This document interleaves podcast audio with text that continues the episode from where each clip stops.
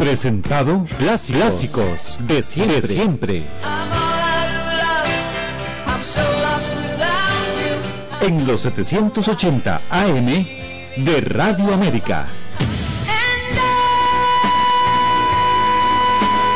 Clásicos, de siempre. Mañana,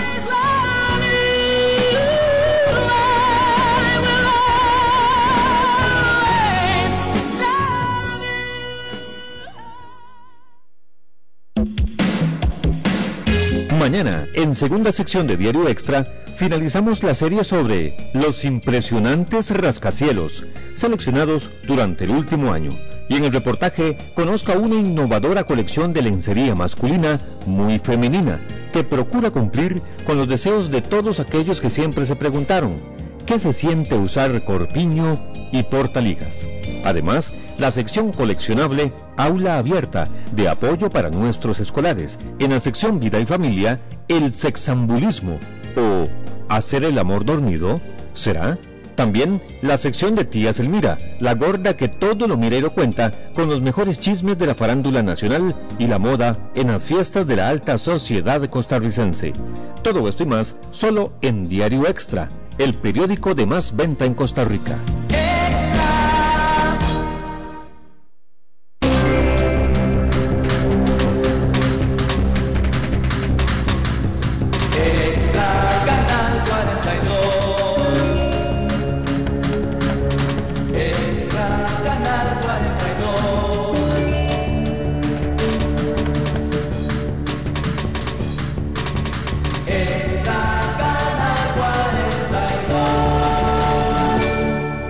A su compañía de cable. En 780 kHz, amplitud modulada, esta es TIRA Radio América, una señal inconfundible.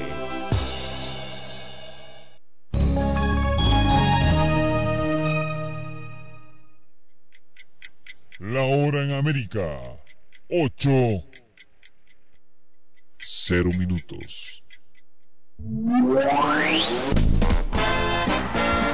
A partir de este momento, usted está ingresando a la dimensión mal avanzado, mal avanzado, mal avanzado. Combatiendo la doble moral, fortaleciendo la verdad y la ética. Mal avanzados es una forma de vivir, una razón de ser. Mal avanzados, informando con credibilidad. Get a little lonely. You're. I need you, darling, make things alright. Come on, baby. Come on, please. Come on, baby. Baby, please. Turn on the light. Let it shine on me. En este momento nos vamos a un corte mal avanzado. Mal avanzado.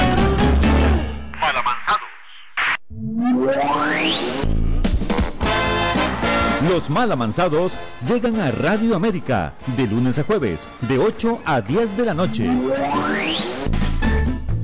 que esto no es un programa complaciente. La idea es que, de que se pueda decir las y cosas. Don Luis, yo quería aclararle a usted que yo no hablo por hablar. Yo, yo de todo lo que he mencionado aquí, mientras nos den la libertad del principio probatorio, existen pruebas para todo lo que yo he dicho. Malamanzados. Se dice que nuestro país está domesticado y nosotros, los malamanzados, estamos dispuestos a demostrar que tal cosa no es cierta. Mientras existamos, nuestro compromiso es con la verdad la congruencia, la ética, la coherencia, en suma, con el país. Malamanzados, informando con credibilidad.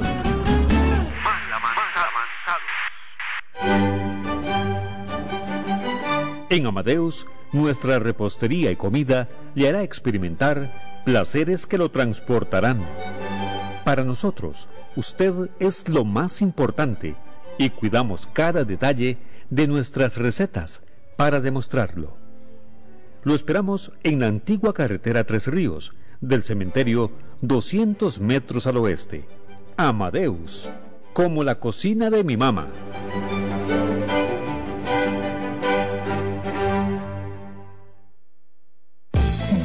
En Almacenes Ronald, en Paso Canoas, le ofrecemos la mejor y más variada perfumería para damas y caballeros. Paco Rabanne, Tommy, Givenchy y un sinfín de marcas originales que harán de su compra toda una experiencia unida a las mejores marcas en zapatos deportivos como Nike, Adidas, Puma y Fila, además de cosméticos y ropa en general. Visítenos para ofrecerle la mejor atención, la mejor calidad y el mejor precio. Llámenos al 2732-2239. Anote 2732-2239.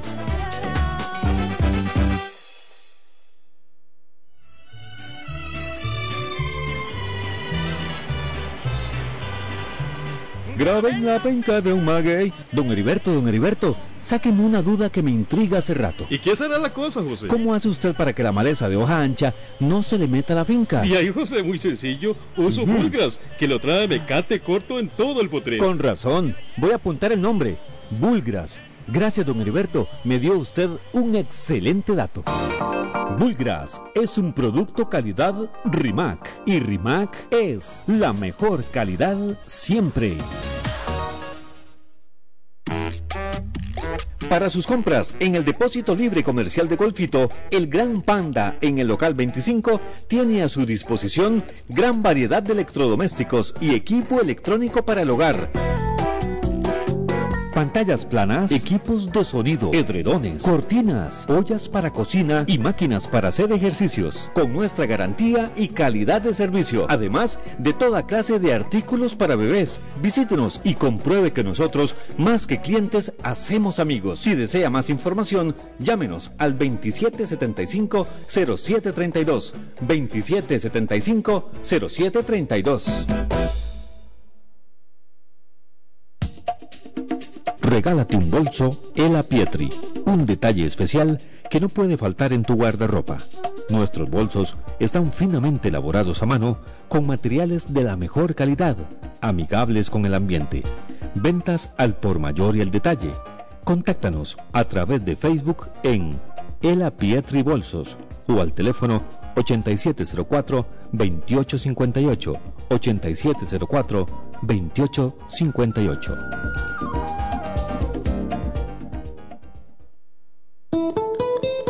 En Paso Canoas, Hotel Ronald le ofrece excelentes habitaciones con aire acondicionado y baño privado, seguridad las 24 horas y una excelente ubicación para que su descanso sea el mejor. Nos ubicamos 150 metros al este de la Escuela Central de Paso Canoas, contiguo a la Iglesia Católica. Para reservaciones o más información, llámenos al 2732-2743, 2732-2743. Hotel Hotel Rona Rona.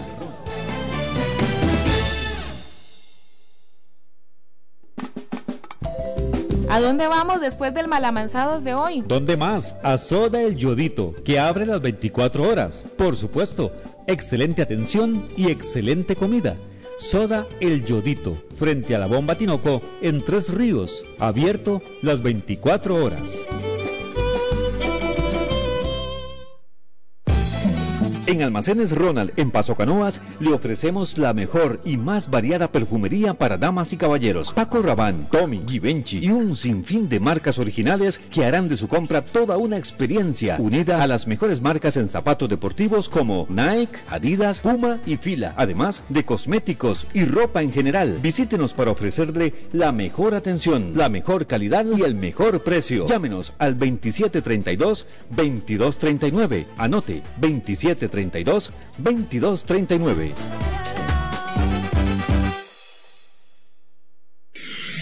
Hola, yo soy otra de las moléculas inteligentes de Castrol Magnatec. Aunque la lluvia, las presas y el cansancio puedan preocuparle, el motor de su vehículo no, porque lo protegemos en todo momento. Somos la protección que no duerme.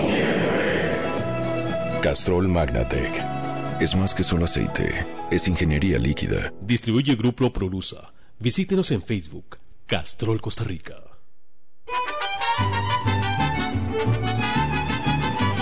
Don Heriberto, viera que seguí su consejo y compré el Bulgras. Y qué bueno me salió. Además, me recomendaron Rimaxato para el control de las malezas en la finquilla de mi hermanillo. Rimaxato. ¿Y eso para qué sirve? ¿Sirve para el café? Sí, don Heriberto. Controla las malezas en café, banano, cítricos, palma, ornamentales y cultivos como arroz y pastos. Y sabe lo mejor. ¿Qué será? Que funciona hasta con un 20% menos a la hora de aplicarlo. Yo, José, ahora es usted el que me aconseja. Gracias por el dato. Rimaxato es calidad Rimac y Rimac es la mejor calidad siempre. Regresamos a Mal Amansado, Mal Amansado. Mal Amansado.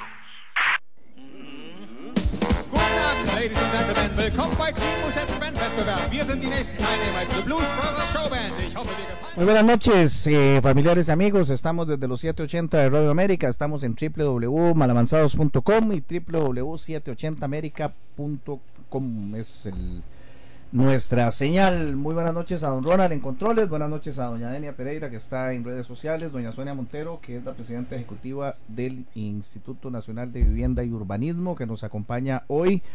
Eh, para conversar de los planes que tienen en el IMBU, de lo que se encontró, de cómo va viendo la cosa.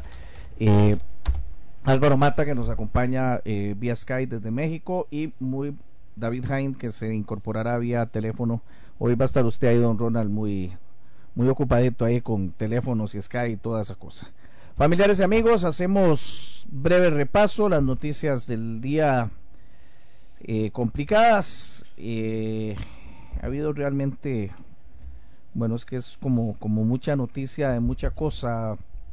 Hoy el ministro de la presidencia eh, dijo que eh, una cosa era estar en campaña política y otra gobernar y que se había encontrado que gobernar era más complicado. Vaya descubrimiento, diría uno. Eh, don Álvaro ya está conectado, entonces, por aquello, mi querido Ronald. además de eso, también... Bueno, nuestra voz editorial para comenzar el día de hoy dice lo siguiente. Sin rubor ni vergüenza alguna, varios funcionarios nombrados por el presidente Solís Rivera deciden que es mejor cobrar los salarios que paga la Universidad de Costa Rica, que al fin y al cabo son fondos públicos por los cuales pagamos todos espléndidamente, que recibir los estipendios que los ministerios o presidencias ejecutivas en que fueron nombrados pagan. El tema ético y moral de nuevo en la picota, nada menos que por quienes imparten clases de vez en cuando en las aulas universitarias. Las preguntas que saltan son simples. ¿Dejarán de percibir también los beneficios inherentes al puesto como lo son chofer y carro de uso discrecional? ¿Cobrarán horas extras como se acostumbra en las instancias en que se trabaja de 8 a 4? ¿Acaso no usarán pasaporte diplomático cuando salgan del país? Mal estamos, pésimo estamos cuando la justificación para servirle al país, como se cacarean las campañas políticas con alegría o sin ella, pasa por el tema salarial, como si los salarios de dos o tres mil dólares que mínimamente se pagan en esos puestos fueran el común que se nos paga a todos los costarricenses. La mediocridad se ha convertido en un derecho humano y es defendido por editorialistas y políticos con sus acciones todos los días. Solo un mediocre puede creer la estupidez de que un ministro de Estado deja de serlo porque está en su casa y puede escribir la primera cosa que se le ocurra, para luego excusarse de que fue una opinión privada. Es que no puede ser opinión privada lo que se expresa públicamente aunque no falte gente que quiera justificar. Igualmente, solo la mediocridad puede tragarse que estos funcionarios necesitan salarios de varios miles de dólares porque de lo contrario no entrarán a la función pública, pues con su acción queda clara que no entienden qué es la función pública. Porque aquí la cosa es simple. ¿Cuál banco de este país o de Centroamérica le pagaría a don Fernando Naranjo sus más de 15 millones de colones de salario al mes? ¿Cuál empresa privada le pagaría a estos empleados universitarios el salario que pagamos todos los costarricenses con una carga de trabajo que no es ni la mitad de la jornada que cumple el resto de los mortales? Pagar salarios de varios millones al mes para tener doctores en asfalto que no saben arreglar una platina. ¿Dónde viven? Dijo el exdiputado Claudio Monge para ir a dejarlos. Esa es nuestra opinión editorial del día de hoy. Como les decía, las noticias han girado mucho sobre las declaraciones del presidente de la República y del ministro de eh, del ministro de la presidencia. Eh, y bueno, y también una noticia que nos, ¿qué diré yo? Nos alegra enormemente, para ser hoy irónico y sarcástico, que es que el fiscal general de la República busca la reelección, don Ronald, ¿cómo la ve? O sea, eso es sorprendente, ¿va? Y dice que busca la reelección para continuar con el proyecto informático y de capacitación, doña Denia, para que usted sepa. Nosotros pensando torpes que somos, que el señor fiscal quería quedarse y quería reelegirse para el caso de las crucitas, por ejemplo, el de don Oscar Arias, que, que le fue ordenado por un tribunal que, que se subiera, se testimoniaran piezas, pero no, estamos pidiéndole mucho a la vida. Además de eso, este, mañana entramos a la historia porque a partir de hoy a las 12 y un minuto sube el combustible al precio más alto. Yo por dicha el carro mío es diésel. O sea, pago menos. Pero el de gasolina, si el tuyo de, de a pie. No, yo, yo llené el tanque antes de que fuera mañana. Claro, sí. sí. por, lo menos, si... por lo menos para engañarme unos días. Sí, sí, fue a ver si le dicen, no, mira, es que tenemos que ir allá a Limón un toque y regresar. y entonces hasta ahí llegó. Eh, además de eso, bueno, el jefe del OIJ se retira a los 50 años. Qué buena nota, ¿va? Con una pensión de 3.8 millones del alma es que bueno, estamos mal, estamos mal, muy mal. Y no es que uno la tenga contra esas pensiones, es que cuando no son del común de la gente no deja de este de sorprendernos. Bueno, señores, entramos en materia. Doña Sonia, bienvenida al programa, muy buenas noches y gracias por estar con nosotros. Eh, primero que nada, presidente ejecutivo del Instituto Nacional de Vivienda Urbanismo es una institución que cuando nace, nace con grandes, eh, eh, con una visión muy amplia, nace con grandes proyectos, pero luego va viniendo a menos. Incluso tenían un sistema o tienen un sistema de, ahorro y crédito que benefició a muchísima gente. Eh, con una tasa de interés, no es un anuncio, es que estudié, estudié la cosa, con una tasa de interés de 9%, es decir, tienen, tenían una serie de ventajas, pero lo cierto es que la institución en los últimos años, eh, diría yo que en los últimos 12 años, ha venido muy a menos. Y hoy es una institución que mucha gente se pregunta, ¿para qué sirve? ¿En qué está? Eh, bienvenida y primero que nada, pues ese reto, ¿cómo lo asume usted de ser presidente ejecutivo del INBO? Bueno, en primer lugar, muy buenas noches, don Luis, Ania, buenas noches, don Álvaro y el resto de personas importantes que hacen posible que este programa salga al aire. Y muchísimas gracias por invitarme, realmente es un honor estar aquí compartiendo con ustedes. Bueno, usted sí se estudió qué es el limbo o qué ha sido el limbo. El limbo, el Instituto Nacional de Vivienda y Urbanismo, fue creado a principios de la segunda mitad del siglo pasado. De hecho, el próximo agosto cumple 60 años de haberse fundado.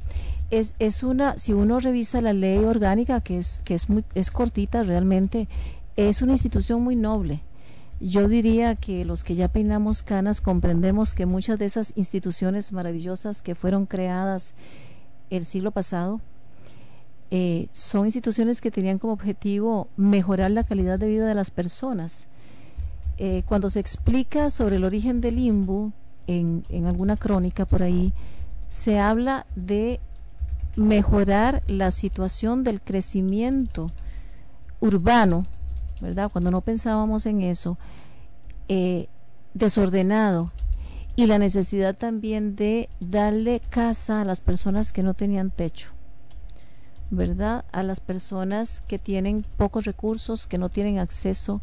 Y hoy podríamos eh, ampliar por un artículo que tiene la ley del Banco Hipotecario de la Vivienda, que es el famoso artículo 59, que deberíamos de estar orientados, por lo menos esa parte de vivienda de interés social que se llama hoy, antes casas baratas, eh, a las personas que están en situación de pobreza extrema, a ese famoso 6% que conocemos, no sé si hasta ahora ha aumentado o ha disminuido, y que pretendemos que desaparezca prácticamente. En todo caso, Usted también menciona uno de los componentes del Instituto Nacional de Vivienda y Urbanismo, que es el SAP, Sistema de Ahorro y Préstamo, que eh, pretende abarcar o más bien dar servicio a otro sector de la población costarricense y la ley define como aquel sector de la población que tiene capacidad de ahorro. Es un sistema eh, que por algunos analistas está considerado el mejor sistema de ahorro y préstamo de América Latina. Parece que ha habido otros intentos en otros países latinoamericanos y que no ha sido posible que salga adelante. Mm, podríamos deducir que tal vez les pasó a esos sistemas o a esos otros países lo que pareciera que ha sido una intención con el sistema en Costa Rica, porque sigue activo y a pesar de las cosas no muy buenas que han sucedido a lo largo de varias décadas en el IMBU, el sistema sigue siendo muy sólido desde el punto, desde el punto de vista financiero. Es un sistema sólido, es, es, se sostiene, eh, debe crecer más, hay que modernizarlo, solo que la institución desde el punto de vista de las personas que nos hemos abocado a analizarla, por lo menos en esta área, ya me voy a referir a otras, no ha tenido la, digamos, la claridad o la visión de este modernizar, potenciar y mejorar el sistema de ahorro y préstamo del INBU, no solo para que crezca más, sino para que nuestros clientes sean atendidos como se lo merecen. Es realmente triste llegar ahí a pedir información, ¿verdad? O a pagar eh, y, y, sentir el desorden, el, la desidia, como decía mi mamá, con que se atiende a la gente. Entonces el tema de mercadeo, el tema de competitividad que debe de cubrir no solamente a este programa o este sistema, perdón, sino también a la vivienda de interés social. No por ser pobre no merezco atención y buen trato. Entonces yo le decía a algunos compañeros qué agradable sería que la gente llegue aquí y con una sonrisa se le diga, buenos días señora, ¿qué tal? ¿Cómo está? ¿En qué le puedo servir? Sí, con mucho gusto. Porque esa señora que está ahí podría ser cualquiera de nosotros. ¿Verdad? Somos afortunados porque no tenemos ese, ese nivel de necesidad. Sin embargo, a la institución le ha faltado muchísimo este, ese buen manejo de lo que podemos definir como servicio, porque las personas que estamos en la función pública, y ahora que tuve oportunidad de oír el editorial, es realmente, desde mi punto de vista, doloroso el, el que no tengamos asumido que somos servidores públicos, ¿verdad? Pero además pasajeros, además, pasajeros, ¿verdad? y, y con una gran responsabilidad porque estamos llamados a ejercer un liderazgo. En este caso, el liderazgo que con el que digamos me, me honra el señor presidente al, al, designarme como presidenta ejecutiva del IMBU tiene que ver con la capacidad que logre desarrollar con la gente que me acompañe para rescatar a la institución. ¿Por qué rescatarla? Bueno, porque ha sido muy venida menos, porque tenemos decenas de proyectos que están tirados, ¿verdad? Algunos, por ejemplo, yo he recibido visitas de personas que tienen 18 años de estar esperando por una casa. Y una señora que estuvo, por cierto, ayer en mi despacho decía, estoy tan enojada, dice, con usted no estoy enojada, pero estoy enojada, este era otro caso, porque hace seis años me están engañando. Y eso es triste, ¿verdad? Sobre todo cuando uno es pobre. Este, pero, pero ¿en qué consiste el, el, engaño? Sí, o sea... El engaño consiste en que una persona, don Luis, cualquiera, pudo haber sido una presidencia ejecutiva, pudo haber sido alguien de la junta directiva, pudo haber sido una persona que tiene un cargo, digamos, de, de mando medio dentro de la institución, que ha prometido darle un lotecito o una casita a alguien. Pero el limbo no, no tiene esa o, sí tiene esa función? Sí, sí, el INBU tiene, tiene tres grandes uh, macroprocesos. Uno es la vivienda de interés social, que originalmente se manejó con financiamiento, ¿verdad? A bajas tasas de interés y periodos muy largos de amortización a la deuda. Y eran viviendas de bajo costo. eh, posteriormente, y creo que usted tiene bastante bien cuantificado las cosas que han pasado. Bueno, además la, el INBU se financiaba con el 3% del presupuesto nacional. Después eh, de la, digamos, del incidente terrible que sufrimos los costarricenses eh, eh, en los años 60 con la acción del volcán Irazú, en el país se hizo una declaratoria de, emergencia nacional y se tomó supuestamente en calidad de préstamo el financiamiento del INBU para solventar los problemas de la gente que tenía, que era el país entero, o el Valle Central principalmente, ¿verdad? Y ese presupuesto nunca volvió a la institución. La ley no ha sido derogada. Sin embargo, eh, algunos años después, específicamente en la gestión de don Abel Pacheco, se creó una nueva ley mediante la, la cual el 15% de los excedentes de las utilidades del sistema de ahorro y préstamo del INBU se iban a utilizar para la institución, para otros proyectos de la institución. Bueno, resulta que se hizo teóricamente desde el punto de vista de la Procuraduría y de la Contraloría General de la República una mala interpretación de esa ley. Entonces, eh, sucede que además en, el, en la administración de Calderón Fournier se, se tomó la decisión o se decretó que la vivienda de interés social, que el bono para la vivienda de interés social iba a ser gratuito en su totalidad. Entonces no había retribución. Aquí estamos juntando varios, digamos, a incidentes que han ido en detrimento del limbo como Mm, tal. Entonces la vivienda de interés social, cuando surge en, en la administración, en la primera administración de Oscar Arias, este, se crea el Banco Hipotecario de la Vivienda y el Ministerio de la Vivienda, entra ahí una competición o una competencia más bien em, que rivaliza con el INBU, por decirlo de alguna manera. Ujú. ¿Por qué? Porque i- Ministerio de Vivienda y Urbanismo, se llama o Ministerio de Vivienda eh, y Asentamientos Humanos, perdón, em, está creado por decreto. No, no, no tiene una ley orgánica, por, pero sin embargo, por tener el, el rango de ministerio, es el ministerio rector en el tema de vivienda.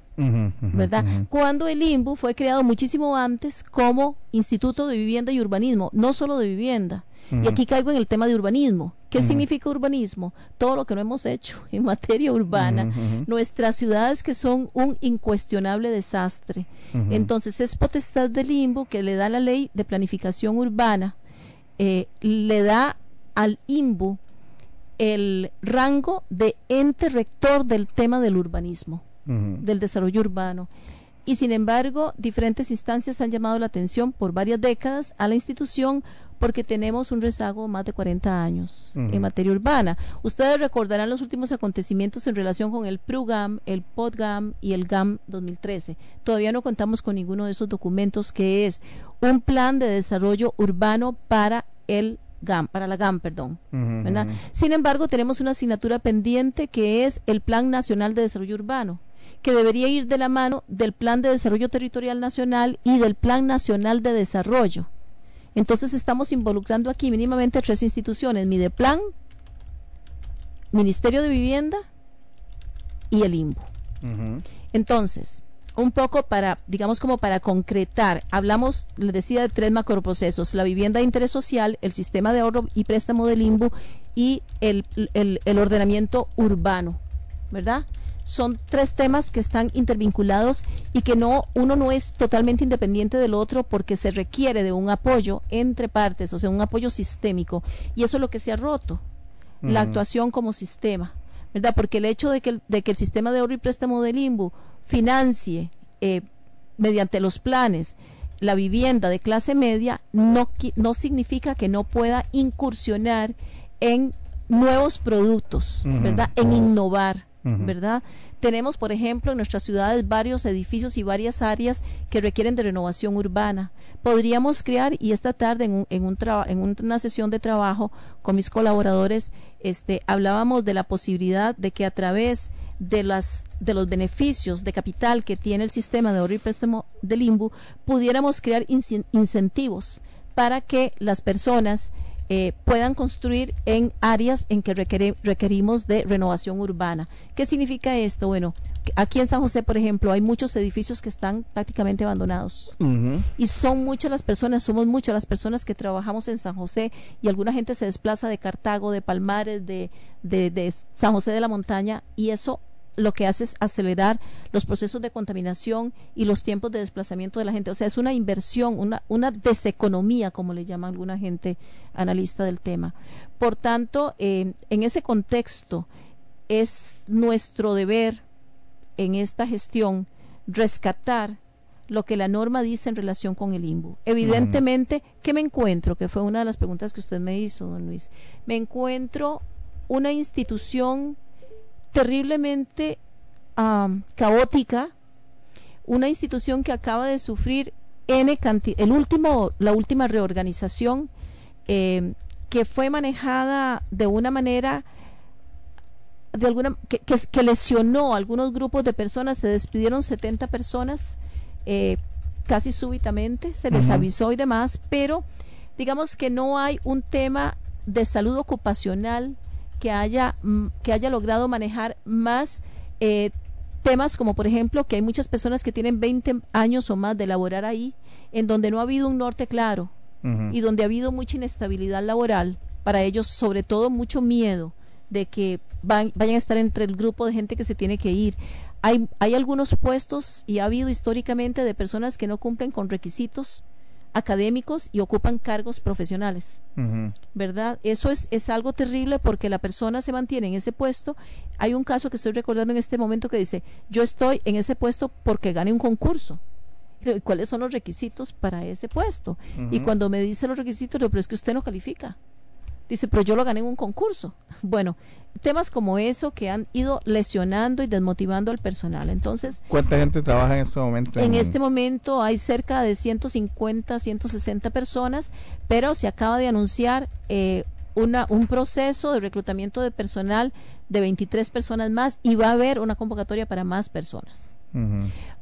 esas, esas, esos reclutamientos son de personas que se fueron porque hubo diferentes casos. Alguna, alguna gente se fue por movilidad laboral, con algunas características que los beneficiaban.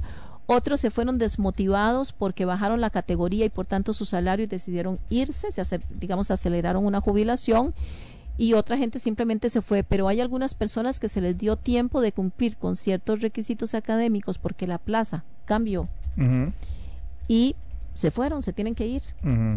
Las otras personas que han cometido eh, supuestamente delitos en contra de la institución y que están en procesos judiciales. Entonces, sí, la situación es realmente difícil. ¿Qué estamos haciendo? Bueno, primero informándonos correctamente sobre los términos de la última propuesta de reorganización.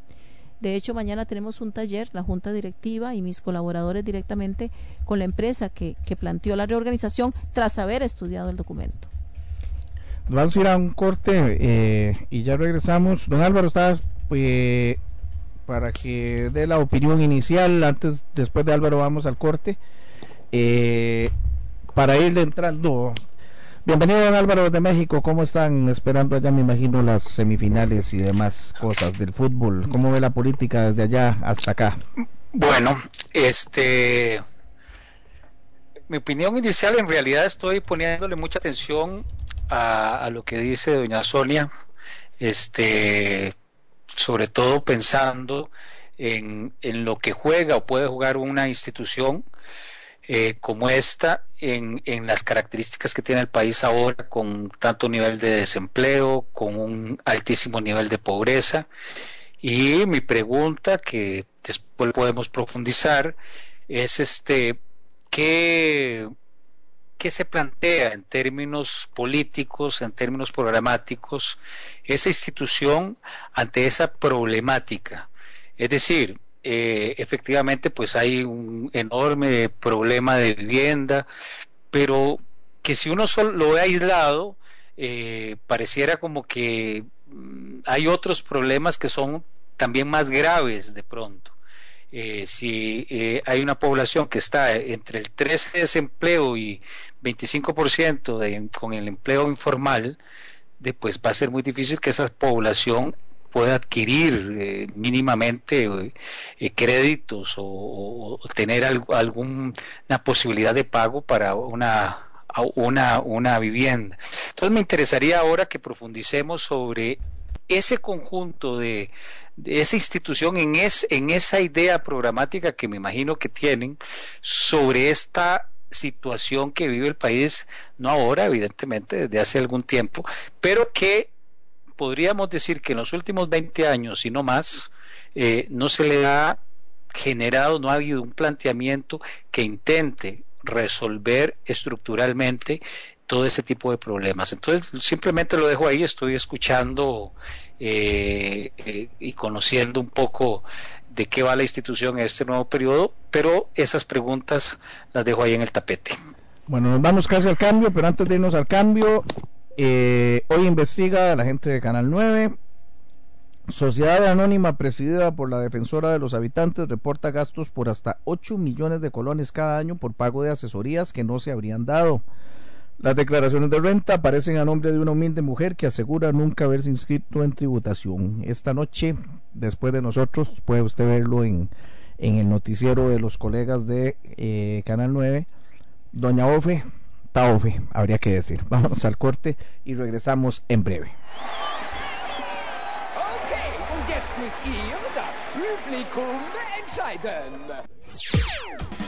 En este momento nos vamos a un corte Mal amansado. Mal amansado. Mal amansado, ¿quiénes son las personas? Los mal amansados llegan a Radio América de lunes a jueves, de 8 a 10 de la noche. Este no es un programa complaciente, la idea es que, de que se pueda decir las Y cosas. don Luis, yo quería aclararle a usted que yo no hablo por hablar. Yo, Ujú. yo de todo lo que he mencionado aquí, mientras nos den la libertad del principio probatorio, existen pruebas para todo lo que yo he dicho. Malamanzados. Se dice que nuestro país está domesticado y nosotros, los mal avanzados, estamos dispuestos a demostrar que tal cosa no es cierta. Mientras existamos, nuestro compromiso es con la verdad, la congruencia, la ética, la coherencia, en suma, con el país. Malamanzados, informando con credibilidad.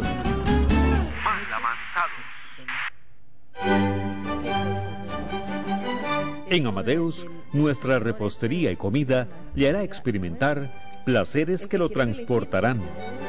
Para nosotros, usted es lo más importante y cuidamos cada detalle de nuestras recetas para demostrarlo.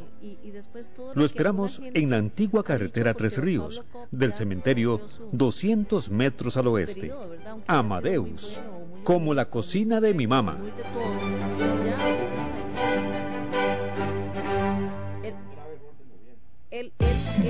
En Almacenes Ronald, en Paso Canoas, le ofrecemos la mejor y más variada perfumería para damas y caballeros. Paco Rabanne, Tommy, Givenchy y un sinfín de marcas originales que harán de su compra toda una experiencia unida a las mejores marcas en zapatos deportivos como Nike, Adidas, Puma y Fila, además de cosméticos y ropa en general. Visítenos para ofrecerle la mejor atención, la mejor calidad y el mejor precio. Llámenos al 2732-2239. Anote 2732-2239. Deberían ser este, como personas asesoras al.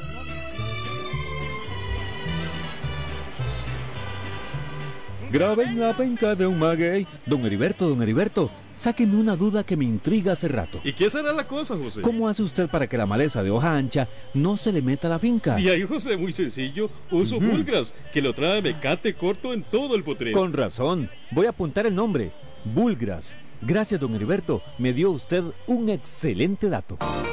Bulgras es un producto calidad Rimac. Y Rimac es la mejor calidad siempre. Para sus compras en el depósito libre comercial de Golfito, el Gran Panda en el local 25 tiene a su disposición gran variedad de electrodomésticos y equipo electrónico para el hogar. Pantallas planas, equipos de sonido, edredones, cortinas, ollas para cocina y máquinas para hacer ejercicios, con nuestra garantía y calidad de servicio, además de toda clase de artículos para bebés. Visítenos y compruebe que nosotros, más que clientes, hacemos amigos. Si desea más información, llámenos al 2775-0732. 2775-0732. Regálate un bolso Ela Pietri, un detalle especial que no puede faltar en tu guardarropa. Nuestros bolsos están finamente elaborados a mano con materiales de la mejor calidad, amigables con el ambiente. Ventas al por mayor y al detalle. Contáctanos a través de Facebook en Ela Pietri Bolsos o al teléfono 8704 2858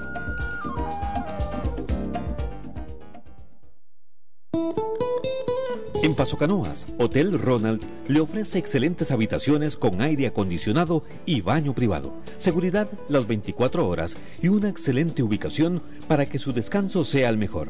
Nos ubicamos 150 metros al este de la Escuela Central de Paso Canoas, contiguo a la Iglesia Católica. Para reservaciones o más información, llámenos al 2732-2743, 2732-2743. Hotel Hotel Rona Rona.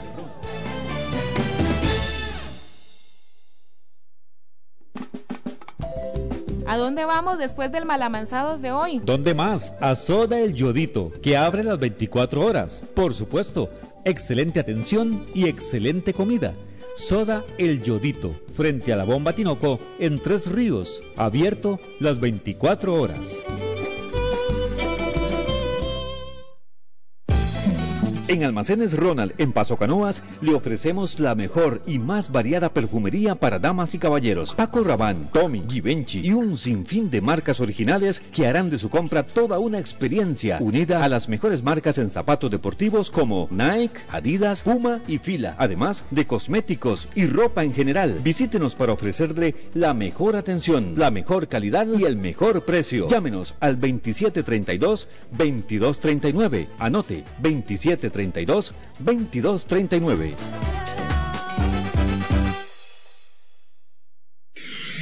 Hola, yo soy otra de las moléculas inteligentes de Castrol Magnatec. Aunque la lluvia, las presas y el cansancio puedan preocuparle, el motor de su vehículo no, porque lo protegemos en todo momento. Somos la protección que no duerme. Castrol Magnatec. Es más que solo aceite, es ingeniería líquida. Distribuye Grupo Prolusa. Visítenos en Facebook, Castrol Costa Rica.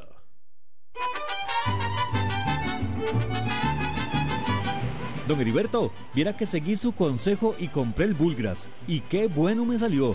Además, me recomendaron Rimaxato para el control de las malezas en la finquilla de mi hermanillo. Rimaxato. ¿Y eso para qué sirve?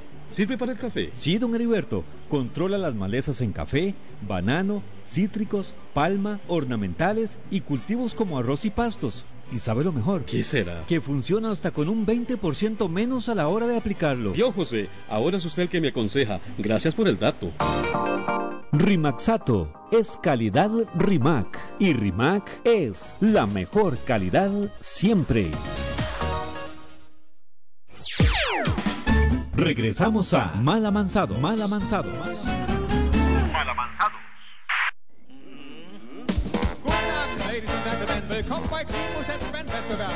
Estamos de vuelta y, y pues que uno no puede. Esto sucede en Televisa, sucede en TV Azteca y sucede en Costa Rica. Perdón aquí, con el respeto que merece doña Sonia, doña Sonia Montero aquí. El presidente dice ahora en Canal 7 que él sí sabía que no podía bajar el precio de la electricidad y la gasolina. Entonces uno dice, o sea, bueno, sabía, no sabía. Eh, terribles las contradicciones eh, de eso. Pero bueno, nosotros estamos concentrados en el tema del limbo. Habían varias preguntas que, dejaba don Álvaro y yo le, quería añadir otra.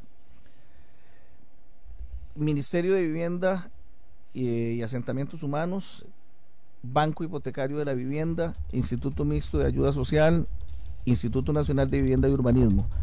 De esas cuatro instituciones, me atrevo a decir incluso en menor medida Limas, pero, pero todas tienen que ver con eh, construcción de casas baratas, con construcción de, o sea, con, con, con tratar de, de, paliar la situación de la gente que no tiene vivienda.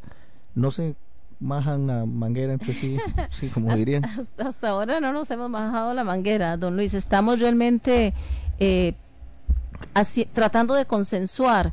Eh, vamos a ver, para mí, y es, es una opinión muy personal, eh, digamos, lo más difícil es que se haya creado el Ministerio de Vivienda. Uh -huh. No tengo nada en contra del señor ministro, por supuesto, ni, ni, ni, tampoco de los anteriores, sino de la figura Ministerio de Vivienda en relación con la figura del Instituto de Vivienda y Urbanismo, porque Limas tiene otra, digamos, otra vocación. Uh -huh. El Limas fue creado para eh, echarle una mano, así fue creado, a las personas en condiciones prácticamente de miseria, ¿verdad?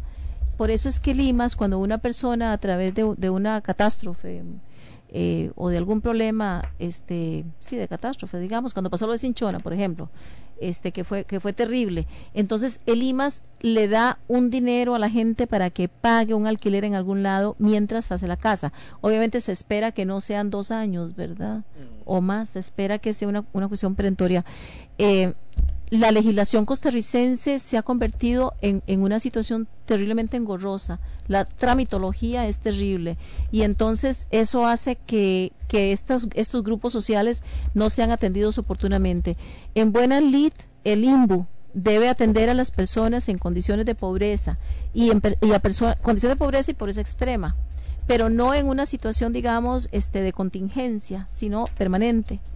Eh, hay dos, dos formas de solucionar el problema de la vivienda. Uno es el tema de este la vivienda individual, en un lote individual, hay diferentes formas. Yo tengo un lote y necesito el financiamiento porque mis ingresos no me permiten. El banco hipotecario aporta el bono. Y entonces, si el IMBU pone un terreno, el banco hipotecario, el, el banco hipotecario le, le paga al IMBU por ese terreno. Y entonces, generalmente hay proyectos que han sido de, de colectivos, de urbanizaciones el gravísimo problema desde el punto de vista urbano es que esos proyectos son casitas más casitas más casitas. O sea, no tienen ningún tipo de, de planeamiento. Exactamente, no existe el, el, digamos, un espacio eh, que promueva la cohesión social, que genere empleo, que, que genere espacios de recreación, ¿verdad? Y una infraestructura adecuada. Porque el bono eh, el Bambi, así lo establece en su ley, eso habría que cambiarlo, que es bastante difícil en este país. Yo tengo la esperanza de que la nueva junta directiva del Bambi, que ha sesionado solo una vez, este, pueda también eh, ser flexible en términos del cumplimiento de la ley, no laxo con el cumplimiento de la ley. Porque, por ejemplo, el IMBU le ha puesto, perdón, el BAMBI le ha puesto requisitos al IMBU que no están constitu no están, em, digamos, incluidos en la ley, en la norma. Entonces existen malas costumbres. Existen malas costumbres también que, eh, como esta, que para mí es terrible, es que los grupos que desean casa en los últimos en las últimas décadas se han organizado en asociaciones y en esas asociaciones hay algunos casos de personas que abusan con las personas que integran, o sea, hay liderazgos que abusan con las personas que integran esas asociaciones. Quiero aclarar que no son todas las que son así, ¿verdad? Hay algunas que son honestas, que tienen una actitud simplemente de deseo de apoyar a sus congéneres con esa, digamos, con ese liderazgo que tienen. Entonces, una asociación gestiona, ya no es el limbo el que da una solución, sino que gestiona con una, con una empresa desarrolladora para que le haga los estudios teóricamente, que hasta donde yo he visto los estudios son bastante incompletos. Le haga los estudios de la finca, que tiene una finca que ellos ven. Bueno, entonces esta finca, entonces llegan y le hacen la propuesta al IMBU para que compre esa finca. Y además, entonces el IMBU analiza el tema, ve los planos, que generalmente es un anteproyecto, y es un proceso bastante engorroso que es un poco una manifestación que yo hice al principio de mi gestión, y es que el tema de la vivienda de interés social está monopolizado. ¿Verdad? Y con esto no quiero castigar a las empresas que de alguna manera están subvencionando durante dos años, o financiando, no subvencionando, financiando casi durante dos años, que es lo que dura el trámite para madurar un bono, los proyectos de vivienda. vean qué difícil es si yo soy empresaria y quiero participar para construir un proyecto de vivienda, no puedo contar con el dinero que me va a dar el Bambi para, para, para construir esas viviendas, ¿verdad? Y cobrar yo mi utilidad, por supuesto. Porque el proceso dura más o menos dos años. ¿Qué significa esto? Significa que las empresas desarrolladoras que tengan capacidad, ¿verdad? Financiera son las que hacen los proyectos. Entonces, aquí para caer en el tema que hizo la pregunta don Álvaro, la generación de empleo. Aquí y en el resto del mundo, la construcción de obras civiles es, es una industria generadora de empleo, posiblemente la más importante. Y si está ha limitado el crecimiento de la construcción, como ha sido desde hace varios años, no solo, digamos, para diferentes empresas, empresas pequeñas o medianas, sino también en la cantidad de viviendas que se construye. Entonces, no estamos hablando de generación de empleo. Pero además, dentro de los proyectos, personalmente y en el limbo, esa es una, esa digamos, eso es, parte de la propuesta nuestra y también del MIVA, no generar proyectos eh, colectivos en donde solo haya casitas sino, que, sean exacto, un enfoque de ciudad, de ciudad, de pequeña ciudad, de cohesión, y eso incluye empleo. Ahora, los préstamos hipotecarios eh, para ver son de ahorro, o sea, uno va ahorrando y, después de cierto tiempo es que puede disponer de fondos. sí, señor. Y el bono de vivienda de clase media que habían sacado, ¿se suma a eso? ¿Cómo funciona? ¿No, se coordina? ¿Cómo, cómo se trabaja eso? Eh, la persona que es sujeta de bono puede hacer que a través de un plan de ahorro y préstamo de limbo haya logrado comprar un terreno, ¿verdad? eso es una posibilidad. Ustedes saben que la capacidad de ahorro, bueno, de todos modos los costarricenses no tenemos esa cultura de ahorro, somos pocas personas las que aprendimos a ahorrar un poquito, pero además de eso, este el, el, el, costo de la vida es tan alto, bueno, usted anunciaba ahora el costo, el, el, que otra vez la gasolina sube y va a ser la más cara de Centroamérica o en muchos años la más cara. Entonces, no es que todo el mundo tenga su vehículo propio, pero cuando suben los combustibles todo sube. Aunque uno ande a pie, ¿verdad? Sí, es que ese es el tema, que es que sí, es los cascada, costos, Exacto, los costos de producción suben. Entonces, la capacidad de ahorrar de la gente es muy limitada, de la gente de clase media, media baja, ¿verdad? Las generaciones de los 50 y los 60 este, no tenían ese nivel de dificultad, ¿verdad? Cuando el, costo de ahorro para adquirir un préstamo para una vivienda era el 33% del ingreso familiar. Ahora eso es impensable, ¿verdad? Entonces, uh, el sistema de ahorro y préstamo del IMBU satisface un mercado. ¿Qué es lo que pretendemos nosotros? Bueno, diversificar los productos, diversificar la oferta, creando algún tipo de incentivo. Eso, eso es un, es una idea hasta ahora. Eso significa que hay que elaborarlo y que plantear un proyecto que no altere la ley, porque la ley es muy clara, sino que permita que el mismo sistema, y la ley es, es lo suficientemente amplia como para permitirlo, tenga otras ofertas al mercado. ¿Verdad? Verbigracia eh, que un grupo de personas puedan comprar un terreno a un precio más bajo en un área en que necesita ser eh, repoblada o un área en que necesita renovación urbana. O, por ejemplo, que con un plan de ahorro y préstamo del IMBU pueda, bueno, ahí sí, porque si no voy a construir un edificio que me va a generar empleo, porque el plan está planteado, perdón, está, está formulado para vivienda, pueden ser edificios de vivienda, pero solo vivienda, compra de lote, remodelación o construcción de vivienda. Entonces, hay que darle movilidad, hay, hay, hay infinidad de temas que podrían incluirse dentro de los alcances que tiene este los, los, los sistemas, los planes de ahorro. En términos generales, usted compra un plan. El plan tiene dos, digamos, dos parámetros. Uno es el tiempo y otro es el monto. Entonces, usted compra un plan, digamos, de 20 millones de colones eh, en un plan de corto plazo que sin, o de largo plazo o mediano plazo. Digamos, de mediano plazo, un plan 5 o 7, no sé si existe así, pero un plan 5 o 7 significa que en 5 años usted va a ahorrar el 25% del monto de sus 20 millones. Ajá. Y cuando va cuando va avanzado el 50% de ese tiempo, de lo que dice el primer número, usted puede cambiar el plan por un plan más corto. Uh -huh. Entonces, completa ese 25% y tiene el 100% de la, de, del monto. Pero ya usted tenía el 25%. Uh -huh. O sea, un plan está maduro cuando usted logró ahorrar el 25% del monto. ¿En qué consiste? ¿Por qué, el ¿Por qué es exitoso? Porque el INBU capitaliza ese dinero. Al contribuyente, digo, al, al, al cliente no, no, se le paga intereses por eso, porque el objetivo es que el cliente cuando solicita el crédito va a tener un crédito al 9% fijo. ¿Verdad? Que sí. eso es lo que lo convierte en atractivo.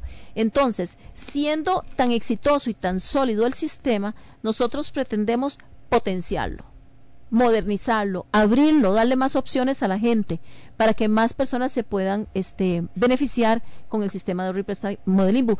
No, obviamente sin abandonar lo otro, porque el tema de los bonos, la, mucha de la gente que está en pobreza o en pobreza extrema trata de pegarse a lo que establece el artículo 59, que es todo es digamos, donado. Todo es gratis. ¿Cuál es el beneficio que puede tener el INBU de ingresos, de aumentar sus ingresos?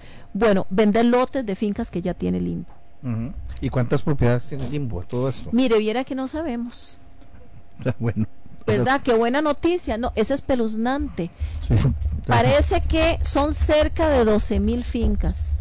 En todo el país. En todo el país. Esto también incluye espacios residuales, digamos que puede ser media hectárea o más pequeña o dos hectáreas y otras que son muy grandes. El INBU este, tradicionalmente ha tenido terrenos de muy buena, de, digamos, de muy buena calidad en términos de, de, de construcciones. Hay algunas fincas que no son, uh, digamos, aptas para construir porque las, los costos de inversión serían muy altos. Uh -huh. Entonces, digamos que está desvirtuando el significado de vivienda de interés social.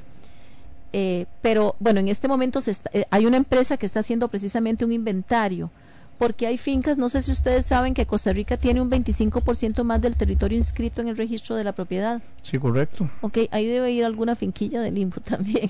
Entonces, un montón. Hay que enfrentar, hay que confrontar, perdón, no enfrentar, hay que confrontar los datos que existen. Hay que visitar sitios también para ver cuáles son las características y las condiciones que tienen. Algunas están parcialmente en cuencas hidrográficas, ¿verdad?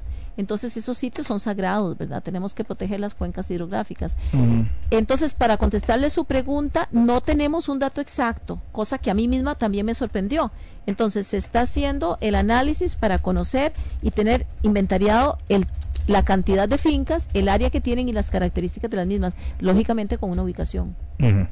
Ahora, proyectos que usted ya encontrara y que va a impulsar, eh, digamos de aquí a, no sé, a, final de año, o se han, ha encontrado, están trabajando, que, ¿cómo, ¿cómo ve la cosa? Vea, tenemos, eh, tenemos en mente, y esto lo hemos este, socializado con el Ministerio de la Vivienda, crear dos proyectos modelo, de esos que, que, que le estoy explicando, que sean, que tengan el concepto de ciudad, ¿verdad? Ciudad no significa que tiene que ser del tamaño de San José, por supuesto, o del tamaño de, ciudad, de DF México, ¿verdad? Una ciudad en términos de lo que usted mismo decía, ¿verdad? Que tenga esa ese ambiente, esa, esa cohesión.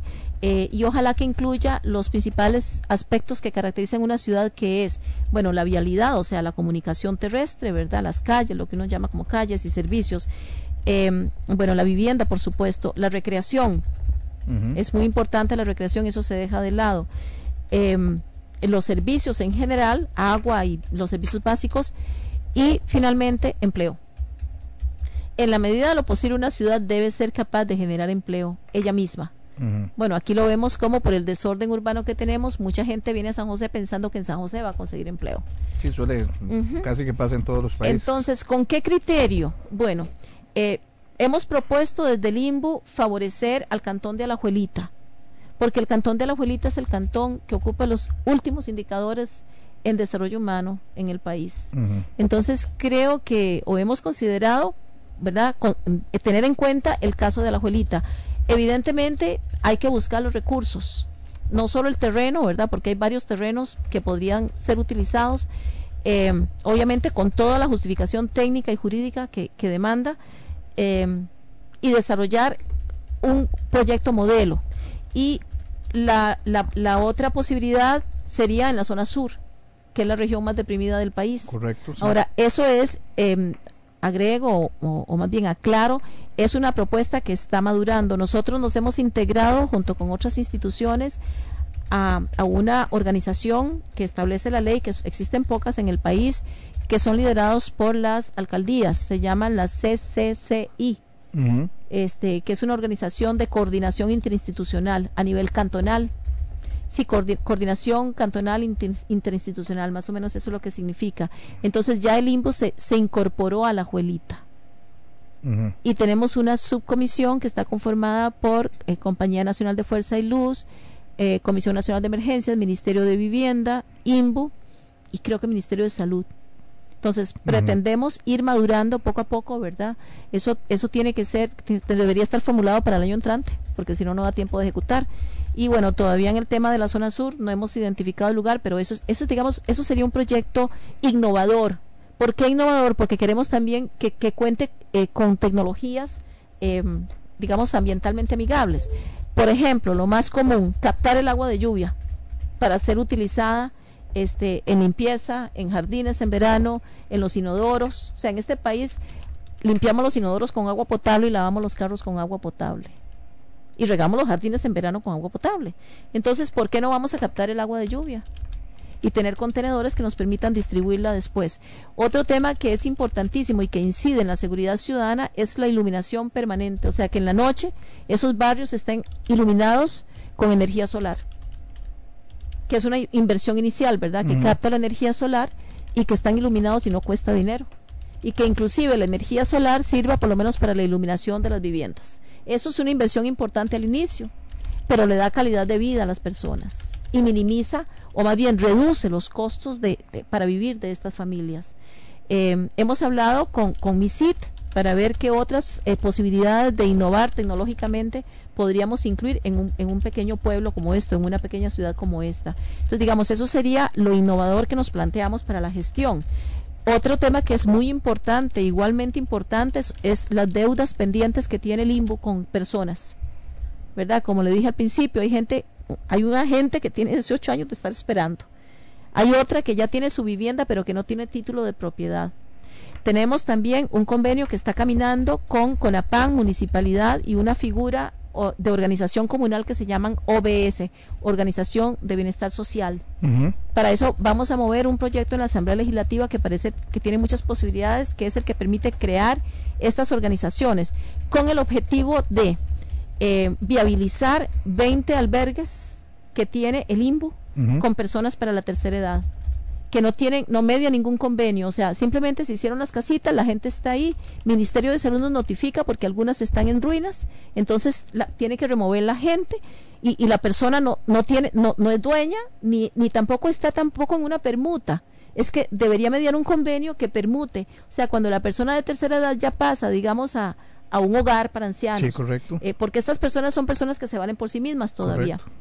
Entonces, que esa, esa unidad habitacional sea ocupada por, por otra persona, que se administre. O sea, lo que estamos planteando es que la municipalidad y la OBS administren y monitoreen. Eh, el IMBU dona el terreno a la OBS, no se lo puede donar a la municipalidad porque la municipalidad entonces tendría que ir a la Asamblea Legislativa. Sí, correcto. Y CONAPAN pone los recursos. Y entonces crear, obviamente, un reglamento para que ese espacio eh, con, qué sé yo, 10 viviendas, 15 viviendas, depende, hay diferentes tamaños, permita esa, esa permuta, ¿verdad?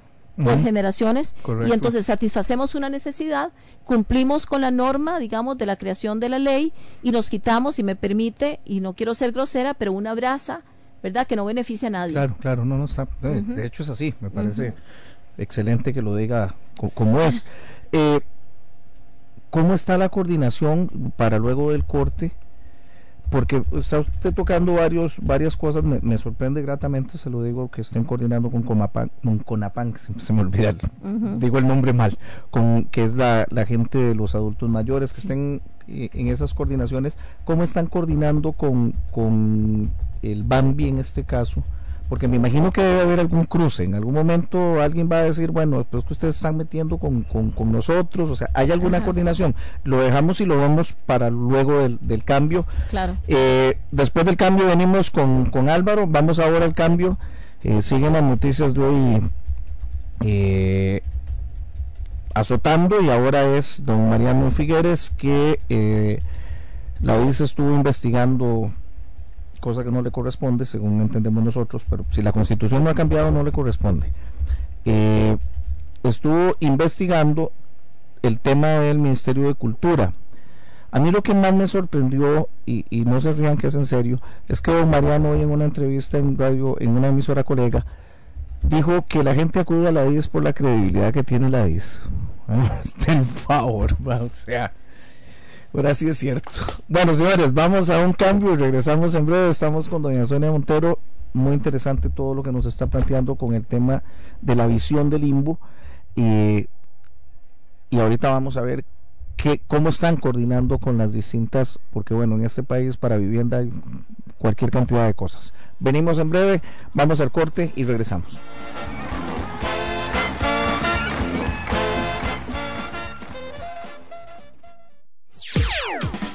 En este momento nos vamos a un corte mal avanzado. Mal avanzado.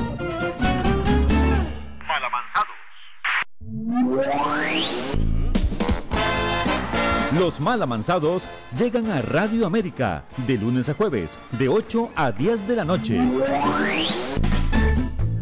esto no es un programa complaciente. La idea es que, de que se pueda decir las y cosas. Luis, yo quería aclararle a usted que yo no hablo por hablar. Yo, yo de todo lo que he mencionado aquí, mientras nos den la libertad del principio probatorio, existen pruebas para todo lo que yo digo.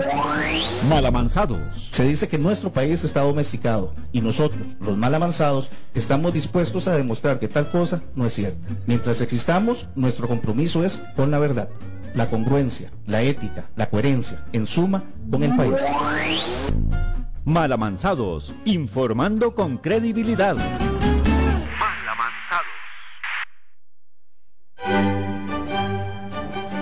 Café Amadeus. En Amadeus, nuestra repostería y comida le hará experimentar placeres que lo transportarán.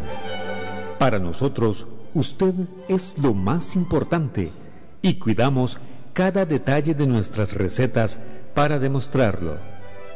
Lo esperamos en la antigua carretera Tres Ríos, del cementerio 200 metros al oeste.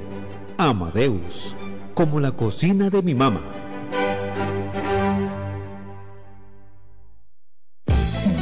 En Almacenes Ronald, en Paso Canoas, le ofrecemos la mejor y más variada perfumería para damas y caballeros. Paco Rabanne, Tommy, Givenchy y un sinfín de marcas originales que harán de su compra toda una experiencia unida a las mejores marcas en zapatos deportivos como Nike, Adidas, Puma y Fila, además de cosméticos y ropa en general. Visítenos para ofrecerle la mejor atención, la mejor calidad y el mejor precio. Llámenos al 2732 2239. Anote 2732 22 2239.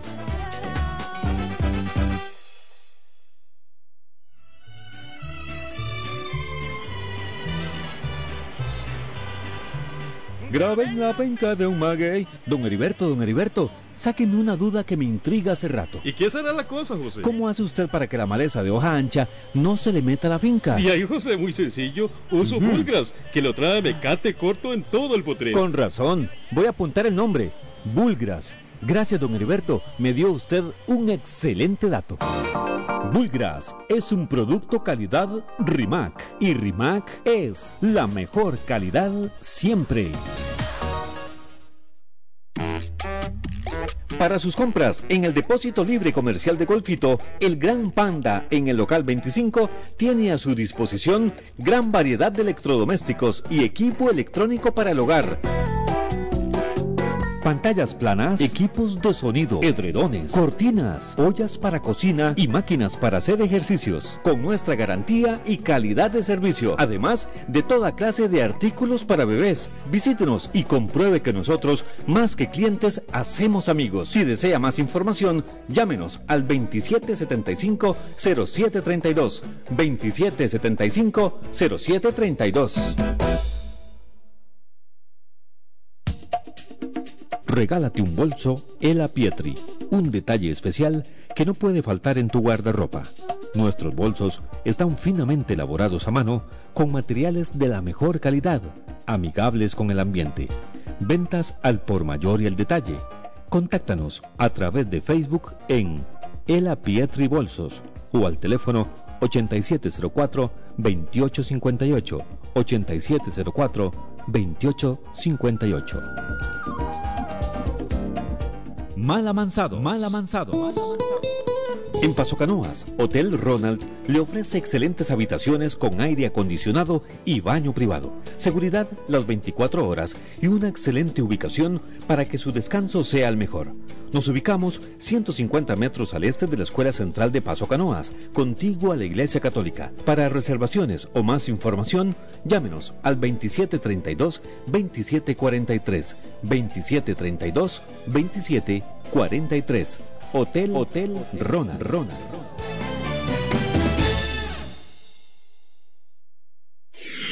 Hola, aquí, aquí, dentro de su motor. Soy yo, una molécula inteligente de Castrol Magnatec. Con nosotros el aceite de su vehículo no es una preocupación, porque nos adherimos al motor, protegiéndolo desde el arranque. Y en todo su trayecto, somos la protección que no duerme. Castrol Magnatec. Es más que solo aceite, es ingeniería líquida. Distribuye Grupo Prolusa. Visítenos en Facebook, Castrol Costa Rica. ¿A dónde vamos después del malamanzados de hoy? ¿Dónde más? A Soda El Yodito, que abre las 24 horas. Por supuesto, excelente atención y excelente comida. Soda El Yodito, frente a la bomba Tinoco, en Tres Ríos, abierto las 24 horas. En Almacenes Ronald, en Paso Canoas, le ofrecemos la mejor y más variada perfumería para damas y caballeros. Paco Rabanne, Tommy, Givenchy y un sinfín de marcas originales que harán de su compra toda una experiencia unida a las mejores marcas en zapatos deportivos como Nike, Adidas, Puma y Fila, además de cosméticos y ropa en general. Visítenos para ofrecerle la mejor atención, la mejor calidad y el mejor precio. Llámenos al 2732 2239. Anote 2732 2239.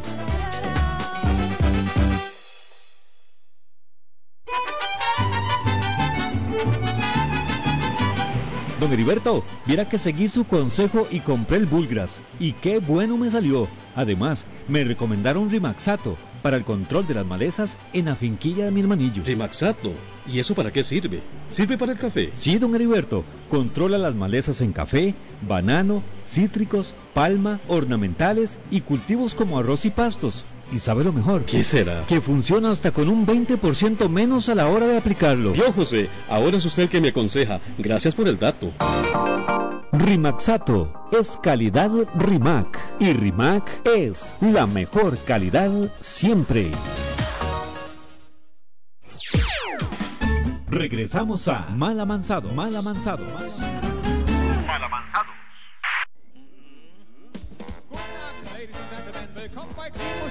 Klimus Bandwettbewerb. Wir sind die nächsten Teilnehmer, Blues Brothers. Ich hoffe, wir gefallen euch. Estamos en Malamanzado, santísima, me reventé ahí el micrófono, me, me reventé yo los oídos. Eh, estamos de vuelta, familiares y amigos. No sé si es que hay Ronald. Eh, estamos en los 780 de Radio América, estamos con doña Sonia Montero, presidenta ejecutiva del Instituto Nacional de Vivienda y Urbanismo. Un poco cambiándole la, la pregunta, eh, siempre en estas conversaciones cuando nos visitan personajes como doña Sonia es más lo que hablamos extra micrófono que lo que hablamos con, con la gente y aquí salía un tema que, que, que, si me lo permite el abuso yo quería tocar. Antes de, de, de cuando se inicia el limbo tiene la clara misión de resolver el problema de, de viviendas dignas. Esa es. la, la, la cosa clave del país.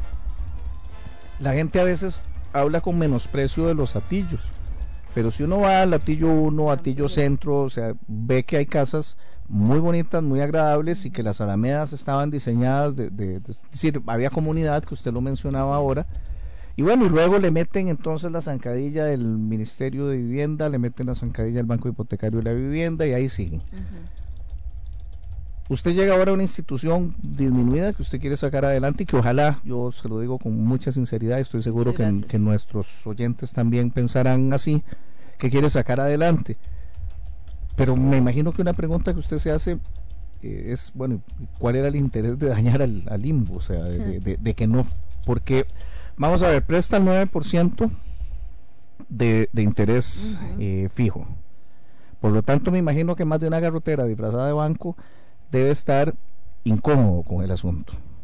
Lo otro es que, que es a partir de mis ahorros eh, que, que, yo puedo sacar un préstamo y que además este, permite financiar el sistema.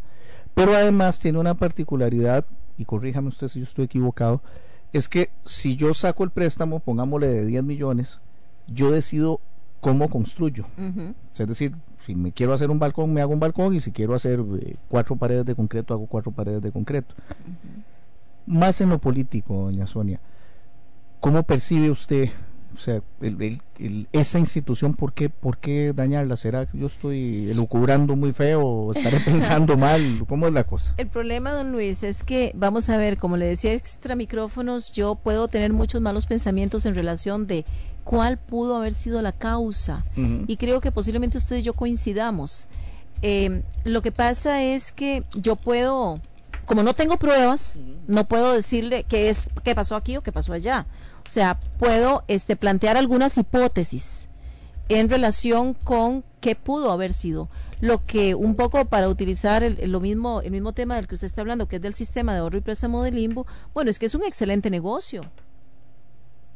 ¿Verdad? Es que es un gran negocio. Es un gran negocio y a pesar de todo lo que le ha pasado sigue siendo muy sólido desde el punto de vista financiero. Entonces, cuando las cosas andan mal, alguien gana y alguien pierde. Claro, por supuesto. Lo difícil es saber quién gana. Yo he visto incluso, y sé que es un tema que no vamos a tocar eh, tangencialmente, eh, digamos que siempre hay coincidencias en licitaciones y demás que uno, que uno si se pone a observar, y, voy a usar un ejemplo que no tiene que ver con el limbo, pero que cada uno, pues que cada palo aguante su vela. Ayer estaba viendo, me lo enviaron por, por el inbox, una licitación de la Caja del Seguro Social para alquilar un local en Alajuela, que tiene, y, y estoy aquí recordando, lo puedo buscar para leerlo y, y van a ver que no es paja.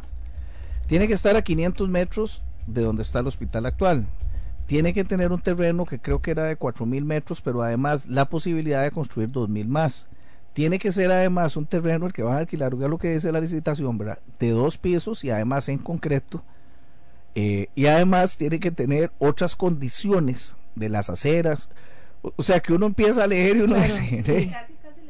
nombre y los apellidos al... Bueno, mira, solo faltó que pusieran, bueno, la, la, tiene que ser pintado, voy a decir, yo sé que no en Costa Rica eso no sucede, de verde y blanco, por ejemplo, o de cualquier otro color, para que este la licitación eh, eh, se pueda dar, o sea, entonces uno empieza a ver, y eso está, o sea, me lo enviaron, no, es que me enviaron ningún secreto, me lo enviaron porque salió en la gaceta tal cual. Eh, yo eso también, me imagino yo, que también uno lo ve en, las instituciones como el INBO. Sí, mire, yo voy a, utilizar una palabra que, que, yo creo que está un poco también ya, este, como un poco manoseada, es la palabra corrupción, ¿verdad? O sea, ha habido, y creo que el INBU no ha estado exento de eso, eh, actos corruptos. Cuando hablamos de corrupción, o sea, vámonos a la raíz de la palabra. La corrupción rompe con algo, ¿verdad? En este caso rompe con la norma, ¿verdad? Entonces, esa, ese ejemplo que usted está poniendo, ¿verdad? Lo puedo llevar a casos como la una finca que compró, voy a hablar de una nada más, ¿verdad? Una finca que compró la institución para un proyecto de vivienda de interés social que no cumple con los requisitos técnicos. Para no hablar de los jurídicos, porque eso le costó el puesto a tres miembros de la Junta Directiva y a una presidenta ejecutiva. ¿Por qué se hizo así? Lo, no lo sé. Bueno, yo tengo malos pensamientos, como le dije, eh, pero el problema es que hay personas involucradas que tienen una gran ilusión y que no tienen por qué comprender que hay problemas, digamos, de capacidad de resistencia, o sea, problemas técnicos, en términos generales capacidad de, resistencia de suelo, estabilidad de taludes, eh, una cuenca hidrográfica, una pendiente que hay que terracear, etcétera, ¿verdad? No tiene el acueducto hasta ahí, no hay agua potable. Entonces hay una serie de características que, que digamos, encarecen. No es que no se pueda hacer, es que encarecerían mucho la solución. Entonces esas cosas pasan y uno dice, bueno, ¿quién ganó? Porque la gente que iba a ser beneficiaria perdió mucho. Porque ahí no se va a hacer el proyecto de vivienda, hay que buscar una alternativa. ¿Por qué? Porque sale muy caro. Pero, pero quiero aclarar algo que usted dijo, porque es muy importante que los, las personas que nos escuchan tengan claro que los planes de ahorro y préstamo del limbo, el, sistema de ahorro y préstamo del limbo, no obliga a la persona dueña del, del, del plan a que diseñe de tal manera o de cual. Ahí lo que rige es el plan regulador, si es que existe, que ese es otro tema del que me encantaría hablar, no sé si nos va a dar tiempo. este, me interesa mucho porque, es un tema muy eh, importante. Pero este el IMBU no incide, pero podría llegar a incidir en estos, digamos, productos, una, una variabilidad en los productos o una nueva oferta de productos a partir de este sistema por ahora, si yo tengo un plan y pido los 20 millones, yo si quiero remodelo la casa, si quiere le hago un balcón, como dice usted, le cambio el techo o le agrego un cuarto o le hago el garaje, ¿verdad?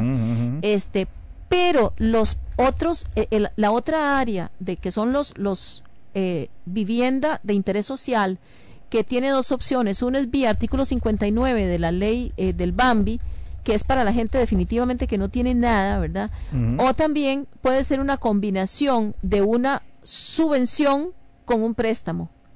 Esa gente, si va a estar en, en espacios que son colectivos, donde hay varias viviendas, sí vamos a tratar de incidir de que tengan concepto de barrio porque ahí sí podemos incidir, pero en los planes de ahorro y préstamo de NIMBU, tal y como están, así como están en este momento, si no variamos los productos, la oferta de productos, entonces no, no, no podríamos incidir. Eh, el, el, tema, y, aquí caemos ahora en el tema del, bueno, yo dije planes reguladores, pero es el plan, el tema de desarrollo urbano. Correcto, eh, incluso un decreto que quiso firmar Oscar Arias, que hacía, porque que si, si la ley no, no ha variado, ese limbo el que determina cuáles son las zonas que se pueden construir en, en, distintos lugares, que hacía que el perímetro de construcción se extendiera, eh, creo que eran 100 metros, lo que les permitía eh, coincidentemente, porque yo sé que por supuesto ellos jamás harían algo así doloso, eh, que en Heredia y en otras zonas se pudiera construir en zonas protegidas. Ese es el famoso anillo de contención y eso, digamos, bueno, vamos a ver, el anillo de contención entendemos que es el área, ¿verdad?, de, de montañas donde hay nacientes de agua, pero también hay nacientes de agua en el valle, ¿verdad? Y tenemos este lo que científicamente se llama mantos freáticos que nos podemos imaginar que es como una gran bolsa así horizontal que tiene agua que está debajo de nosotros Ajá. a metro y medio, a 300 metros, a no sé cuánto. Esa agua es también es maravillosa. La estamos contaminando en las piñeras, por ejemplo, ¿verdad? Con el perdón de quienes están cultivando piña orgánica, si es que lo hay. Este, los cultivos eh, en general de la- digamos, la agricultura tiene ese problema que no hemos sabido cuidar el manejo de los agroquímicos y estamos contaminando los mantos freáticos, así se llaman, digamos esas grandes mantas de agua. Eh, pero el anillo de contención, para volver al tema, ¿verdad? Es ese perímetro que está lleno de nacientes de agua, que la topografía es muy accidentada, o sea, hay muchas cuestas, para decirlo en palabras que se entiendan.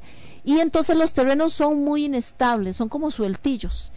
Eh, entonces, no solo por proteger la, los recursos naturales, sino por proteger la seguridad de las personas que van a vivir ahí, porque estarían en riesgo. Pero como se, se ha comercializado tanto, porque he de decir que la pobreza es un tema comercial. O sea, algunas personas inescrupulosas han hecho de la pobreza una actividad comercial. Y eso es terrible, ¿verdad? Y politiquera, ¿verdad? Claro. Cuando ha habido casos, y yo me he enfrentado ahí con proyectos de, de, de a alguien se le prometió. Por ejemplo, a mí una gente de una comunidad me dijo, es que don Oscar Arias nos regaló 100 millones de colones, o 100, o 100 mil millones, no sé, X millones de colones. Y bueno, a mí me hizo mucha gracia porque esa plata no se la regaló don Oscar Arias, esa plata es de nosotros, o era de nosotros, los costarricenses. Entonces, ¿por qué a esa gente sí y a otra no? O sea, se ha perdido un poco la objetividad también del análisis socioeconómico, ¿verdad? Y eso lo ve usted en diferentes programas sociales. Entonces, el tema del urbanismo es tiene tiene tres grandes fases. Uno es, digamos, la fase o tres grandes áreas o territorios. Uno es el ámbito nacional, mediante el cual el INBU, eh, respaldado por la ley de urbanismo, de planificación urbana, debe formular y ejecutar el Plan Nacional de Desarrollo Urbano. No es que el INBU va a hacer un montón de mapas, ¿verdad? Sino que va a generar una herramienta que defina las estrategias del desarrollo urbano.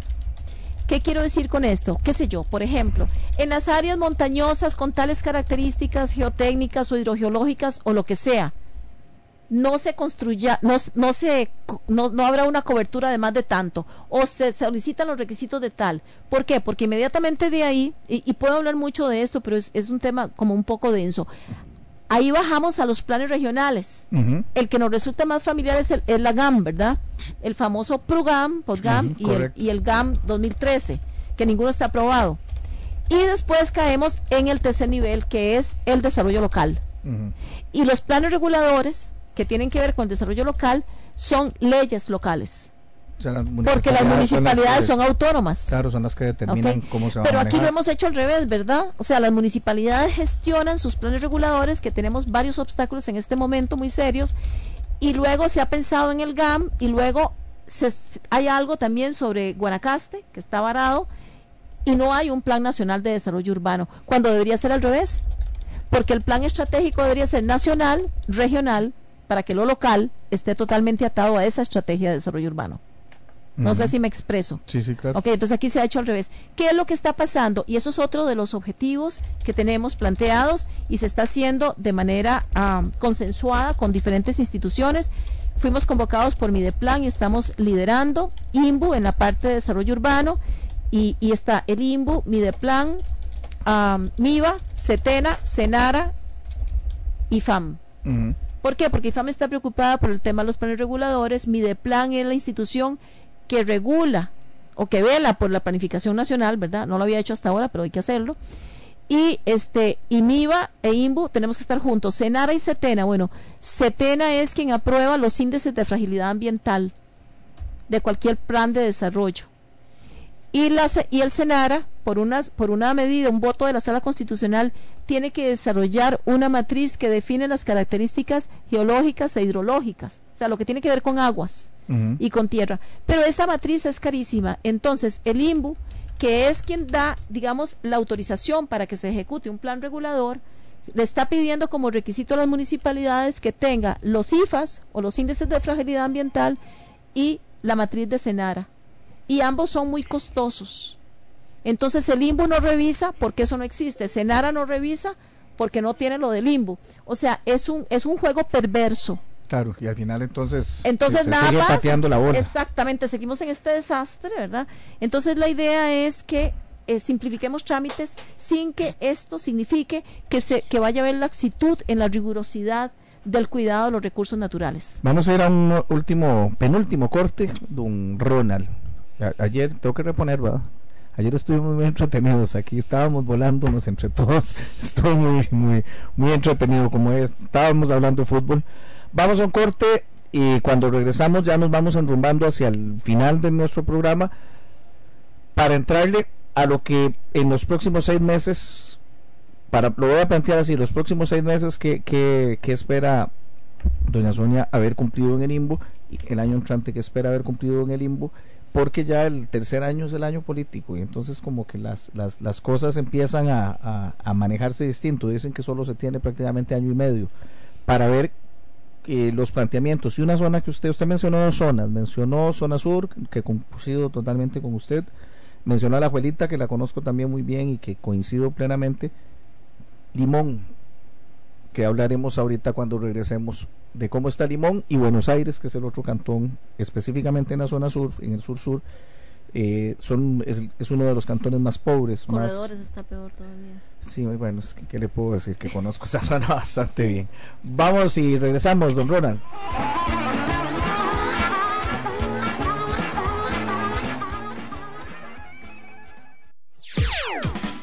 En este momento nos vamos a un corte mal amanzado. Mal amanzado.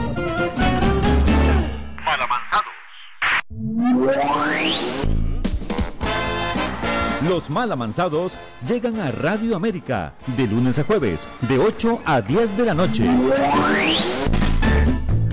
Esto no es un programa complaciente, la idea es que, de que se pueda decir las Y cosas. don Luis, yo quería aclararle a usted que yo no hablo por hablar. Yo, yo de todo lo que he mencionado aquí, mientras nos den la libertad del principio probatorio, existen pruebas para todo lo que yo digo. Malamanzados. Se dice que nuestro país está domesticado y nosotros, los mal avanzados, estamos dispuestos a demostrar que tal cosa no es cierta. Mientras existamos, nuestro compromiso es con la verdad, la congruencia, la ética, la coherencia, en suma, con el país. Malamanzados, informando con credibilidad.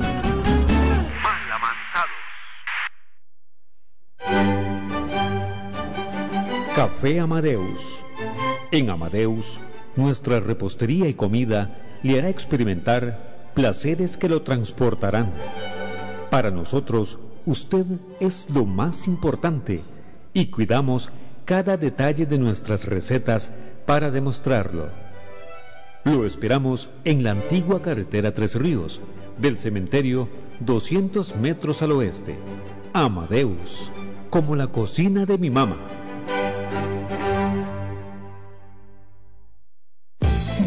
En Almacenes Ronald, en Paso Canoas, le ofrecemos la mejor y más variada perfumería para damas y caballeros. Paco Rabanne, Tommy, Givenchy y un sinfín de marcas originales que harán de su compra toda una experiencia unida a las mejores marcas en zapatos deportivos como Nike, Adidas, Puma y Fila, además de cosméticos y ropa en general. Visítenos para ofrecerle la mejor atención, la mejor calidad y el mejor precio. Llámenos al 2732-2239. Anote 2732-2239.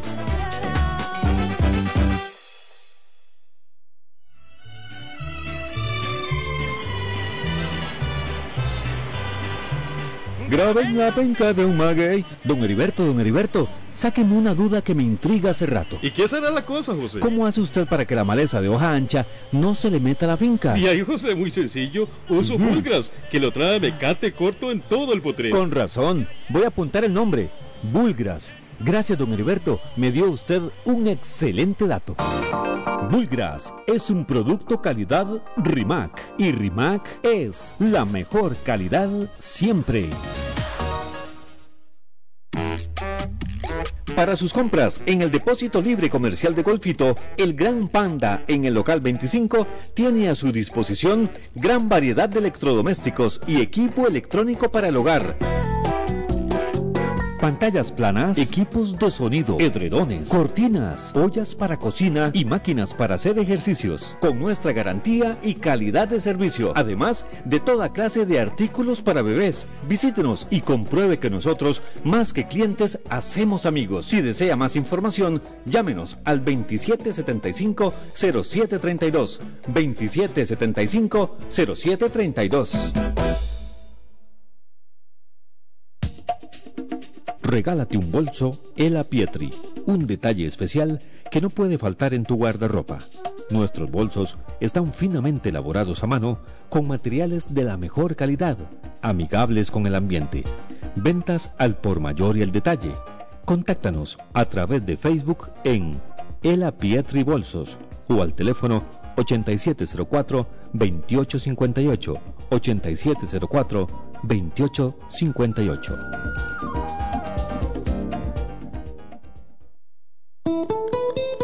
En Paso Canoas, Hotel Ronald le ofrece excelentes habitaciones con aire acondicionado y baño privado, seguridad las 24 horas y una excelente ubicación para que su descanso sea el mejor.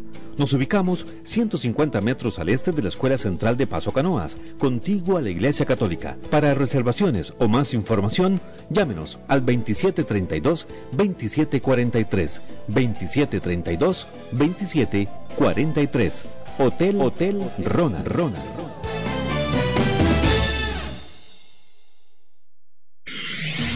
Hola, soy yo de nuevo, una molécula inteligente de Castrol Magnatec. Las moléculas reducimos drásticamente el desgaste del motor porque nos pegamos como un imán, formando una capa extra de protección desde el arranque.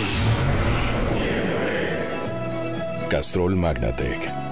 Es más que solo aceite, es ingeniería líquida. Distribuye Grupo Prolusa. Visítenos en Facebook, Castrol Costa Rica.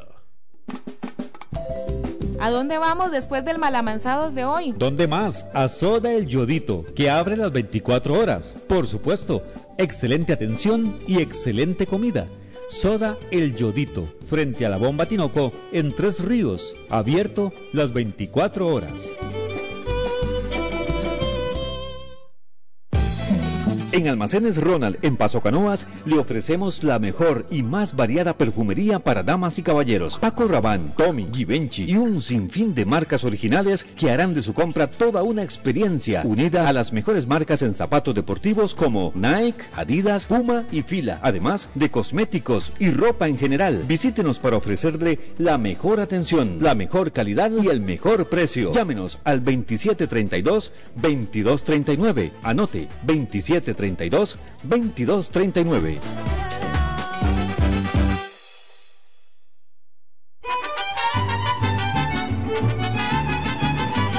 Don Heriberto, viera que seguí su consejo y compré el Bulgras. Y qué bueno me salió. Además, me recomendaron Rimaxato para el control de las malezas en la finquilla de mi hermanillo. Rimaxato.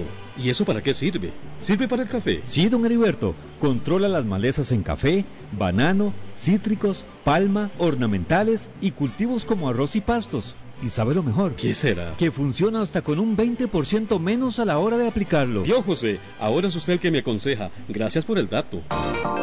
Rimaxato es calidad Rimac y Rimac es la mejor calidad siempre. Regresamos a Mal Amansado, Mal Amansado. Mal Amansado.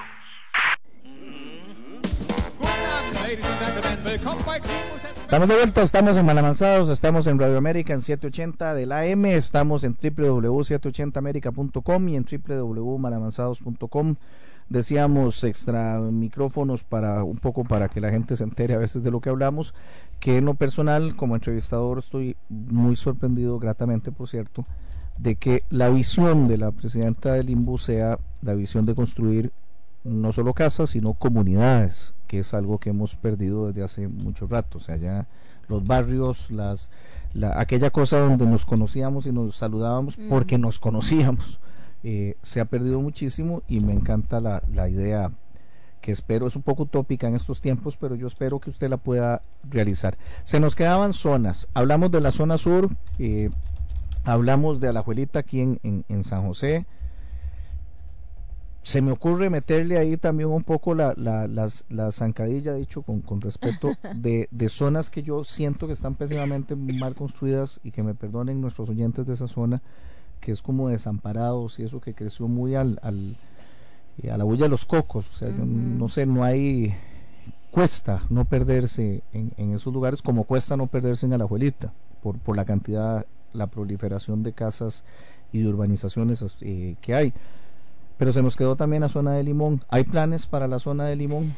De Guanacaste, incluso me atrevo a decir. Luis, cuando, cuando planeábamos un poco y hacíamos análisis de la situación nacional en temas de, de, desarrollo territorial, porque ese fue el tema que me ocupó a mí, este, digamos como un estudio, eh, el país, desde mi humilde punto de vista, y me lo conozco todo y lo amo profundamente, eh, tiene zonas, aparte de las regiones de Mideplan, tiene zonas muy específicas. Por ejemplo, la región Huetar Norte, Cupara, Los Chiles y Huatuso. La, provincia del, norte-norte. Norte-norte, ¿verdad? Del norte fronterizo, del norte abandonado también, ¿verdad? Del norte con grandes riquezas, del norte ultrajado, sí, claro. intervenido este del norte, en donde el IDA, de entonces, que ahora se llama INDER, intervino bastante. Y antes el ITCO. ¿Verdad? Y antes el ITCO, el ISCO, decía la gente de campo. Eh, bueno, esa zona es muy peculiar y es riquísima. ¿verdad? La vegetación, usted ahí se le cae una semillita y creo que una semana después ya hay un arbolito como de 10 centímetros. Eh, ganadería, lo que usted quiera hay ahí. Eh, con niveles de educación bastante bajos, ¿verdad? No hay universidades, no hay colegios, o sí hay, colegios técnicos, pero son no con la cantidad que se necesita. Entonces no hay fuentes de empleo, la gente no tiene Pero además con una visión curiosa, porque se encuentra uno colegios técnicos que dan algunas materias que no tienen que ver precisamente con la zona. Yo, yo no conozco un colegio técnico hasta la fecha en ninguna zona agrícola, ya que usted lo menciona, que dé, por ejemplo, mecánica agrícola. Sí, claro. O sea, que, uno dice, bueno, perdón, pero... O, asistentes de veterinarios, por ejemplo. Sí, o sea, sí que uno, que uno, y le digo esto de la mecánica agrícola porque lo más difícil es, es conseguir a alguien que te arregle uno un chapulín para que nos entendamos los, los, del sur. Y, y, uno dice, bueno, pero ¿por qué las, los colegios no tienen eso? ¿Por, qué, ¿Por qué se ha hecho tan mal si se podría hacer bien? Okay. Sí, un poco utópica es, mi, es mi, mi, mi, manera de, de, de, pensar y y mi hijo mayor me dice, mamá, es que usted sueña mucho y me dice otras cosas con otras palabras más de joven. Y le digo, mira, si es que la verdad no cobran por eso, o sea, eso es, esa es mi ilusión, soñar. O sea, el día, el día que deje de soñar seguro me muero. Este, bueno, Huetar Norte. Hablemos del Caribe, de ese hermoso y exótico olor a coco y a rice and beans, con esas playas divinas, esas palmeras, y la, o sea, una, una comunidad, una provincia entera en abandono o sea, usted entra a Vibrí, entra, o sea, desde arriba, ¿verdad? De Barra del Colorado hasta, hasta. Correcto. ¿Verdad? Y ahí no hay un lugar en que uno diga, bueno, aquí hay desarrollo, aquí hay, ¿verdad? La cohesión que uno encuentra, por ejemplo, en Puerto Viejo, es una cohesión un poco también mm, afectada por problemas de, de, de, narco, por problemas, porque además hay pobreza. Em, hay, en Puerto Viejo a mí me parece muy interesante la interacción entre el afrodescendiente, a veces algunos indígenas y la gente de Europa que hay ahí. Porque la connotación de Puerto Viejo de Limón, que aquí hay, digamos que tres sitios principalmente muy interesantes. Uno es Puerto Viejo, otro es este Montezuma y otro es este Tamarindo y esa zona, ¿verdad? Que son áreas que están como, ah bueno, y Jacob, pero ya eso es otra cosa, ¿verdad? Áreas que están como contaminadas y algunas son contaminaciones que pueden ser desde mi punto de vista como arquitecta, son productivas socialmente que generan interactividad, que generan, por ejemplo, en Puerto Viejo hay, hay tienditas de artesanía muy linda que tienen este, la gente de ahí ubicada, pero lo que sí no hay en ningún lugar es planificación. Vámonos a Punta Arenas, la extraña provincia de Punta Arenas, ¿verdad? Que, que tiene la mayor cantidad de playas de este país. Entonces tenemos la península, que eso es una rareza, ¿verdad? La península, luego saltamos y llegamos a Punta Arenas, ¿verdad? Y bajamos y bajamos, y, o sea, toda esa variedad hasta llegar a la frontera, Punta Urica. Correcto, sin el otro sector. Y es una variedad impresionante, o sea, la gente de, de, de la zona sur, geográficamente vista, que para mí empieza, desde el punto de vista territorial, en Pérez Celedón, son rivales, ¿verdad? Porque Pérez Celedón es de San José Bueno, pues que ellos lo dicen. Sí, sí, sí, pero los demás se sienten también, ¿verdad? Porque es el tema de la autoestima. No, no lo decimos los del sur surge, ellos Pero hay un problema de autoestima, o sea, yo le he dicho a mis estudiantes cuando, cuando he tenido el honor de estar por allá dando algún curso, vean, es que este lugar es tan lindo, es tan hermoso, tiene tanto que dar, pero usted dice, pero no hay trabajo. Totalmente de acuerdo. Una, una pregunta más en, en su condición de arquitecta que, que, que, que en su condición de presidenta ejecutiva del Limbo. Usted mencionaba ahora la diversidad de las playas, mencionaba la zona sur, mencionaba todo eso. Tenemos una arquitectura cajonera, porque uno... Horrorosa. Si uno encuentra que hay casas para zonas, eh, yo vivo en este momento en las nubes de Coronado, o sea, voy de un extremo al otro, del, calor del sur a, a las, y a las nubes. Y la casa, bueno, eh, que, que, tenemos, pues una casa eh, caliente, hecha para, para zona fría. En el sur, nosotros lo que hicimos fue comprar una de las casas viejas de la compañía bananera, que, que estaban diseñadas para eso, pero yo he visto proliferar mucho estas casas que son de, de, prefabricadas algunas y otras con cemento, además con techos muy bajos. Y yo no soy arquitecto, pero yo me digo que raro, o sea, no me parece que sean como para esta zona. Eh, ¿Qué ha pasado que, que, aquí hemos estandarizado tan extrañamente la, la cuestión que... Ve, desde mi punto de vista, lo, lo, terrible que le pasó a Costa Rica es que la Escuela de Arquitectura tiene 40 y resto de años de existir. Uh -huh. Y hubo Escuela de Ingeniería Civil, Uh -huh. Y la gente que tenía recursos económicos mandaba a sus hijos, no tengo yo en mi memoria, hijas que fueran a estudiar arquitectura. Uh -huh. Hijos sí, ¿verdad? Entonces tuvimos arquitectos muy buenos eh, que estudiaron en México principalmente, algunos en Europa, Brasil. Eh, entonces, la gente que era ingeniera civil, que eran casi todos ingenieros civiles, uh -huh. que con el respeto de los ingenieros, porque creo que nos necesitamos mutuamente, tienen la sensibilidad de esta botella.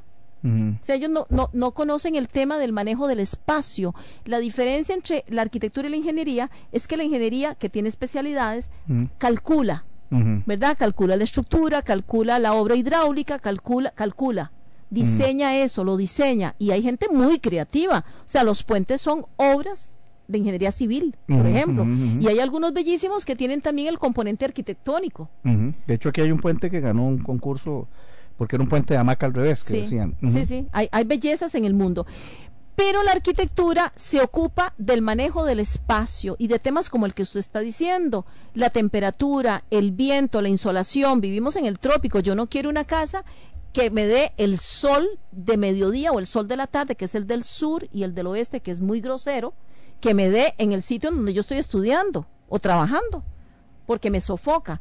Si yo vivo en zonas de, de temperaturas altas, digamos Nicoya, para ponerlo en un extremo, o zona sur, y, y, zona sur es más fresca que Guanacaste. Uh -huh. De piso a cielo, yo tengo una altura tal que no me permite que el aire caliente suba y salga, y uh -huh. eso se logra con ventanas uh -huh. y con alturas. Entonces la casa es un pequeño horno, ¿verdad? Sí, porque de hecho las casas que, que fabricaban los, los los las bananeras tenían esa particularidad, sí. o sea, un segundo piso que era sumamente abierto, eh, que era donde estaban los cuartos, además, con grandes ventanales que permitían la circulación sí. de ese aire caliente. Y las casas de las bananeras y las casas de, de la zona atlántica también, ¿verdad? Que eran también zonas ban bananeras y caoter cacaoteras.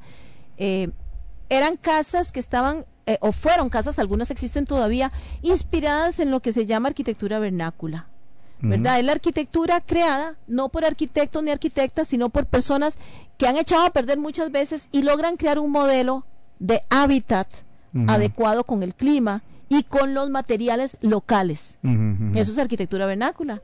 Y hay muchísimas muestras en la historia de la humanidad. Bueno, aquí hemos ido haciendo históricamente al revés, porque cuando llegan los ingenieros y alguna que otra ingeniera, se ponen a hacer diseño arquitectónico sin, sin ser arquitectos. Entonces son los cajones horrorosos que vemos. O sea, los edificios hermosos de San José, que hay muchos, y algunos en provincias también, fueron diseñados por personas, por arquitectos de la época que importaron inclusive algunos modelos este, europeos. Costa Rica, las obras arquitectónicas de Costa Rica tienen mucha influencia europea. Uh -huh. Bueno, Estados Unidos también. Estados Unidos copia el modelo neoclásico uh -huh. de Europa, ¿verdad? Porque Estados Unidos es mucho más joven. Usted ve a Europa y ahí hay obras de 500 años y más, ¿verdad? Uh -huh. Entonces, Costa Rica que siempre tuvo una gran este, afinidad con Francia, sobre todo. Entonces importa varios modelos. De hecho, Costa Rica tiene algunas obras en metal que fueron importadas de Bélgica. Correcto. Que dice la historia que cayeron aquí por error, ¿verdad? La iglesia de Grecia, por ejemplo, que es preciosa, también, claro. ¿verdad? Correcto. Entonces, bueno, lo que ha pasado es que algunas personas de ingeniería civil se pusieron a hacer arquitectura. De hecho, hay gente que le dice a uno, hola ingeniera. Bueno, si, si reconocen el género, ¿verdad? Si no me dicen ingeniero. Este, Ajá. como que si eso fuera un honor. ¿Verdad? No se reconoce la relevancia, es un problema cultural de la arquitectura, ¿verdad? Y hay gente que cree que la arquitectura, que contratar a una persona de arquitectura es un lujo. Lo Bueno, cual es no que es- poco nos, nos, nos, nos enseñaron, Sí. de alguna manera no- nos enseñaron, nos educaron a creer eso en, en, en- como le digo, yo de construcciones, co- como siempre le digo a, a don Juan Francisco, sé lo que sabe una chancha de astronomía y lo digo con Pues toda no parece, sinceridad. porque vea que usted identificó el tema de las alturas y el clima.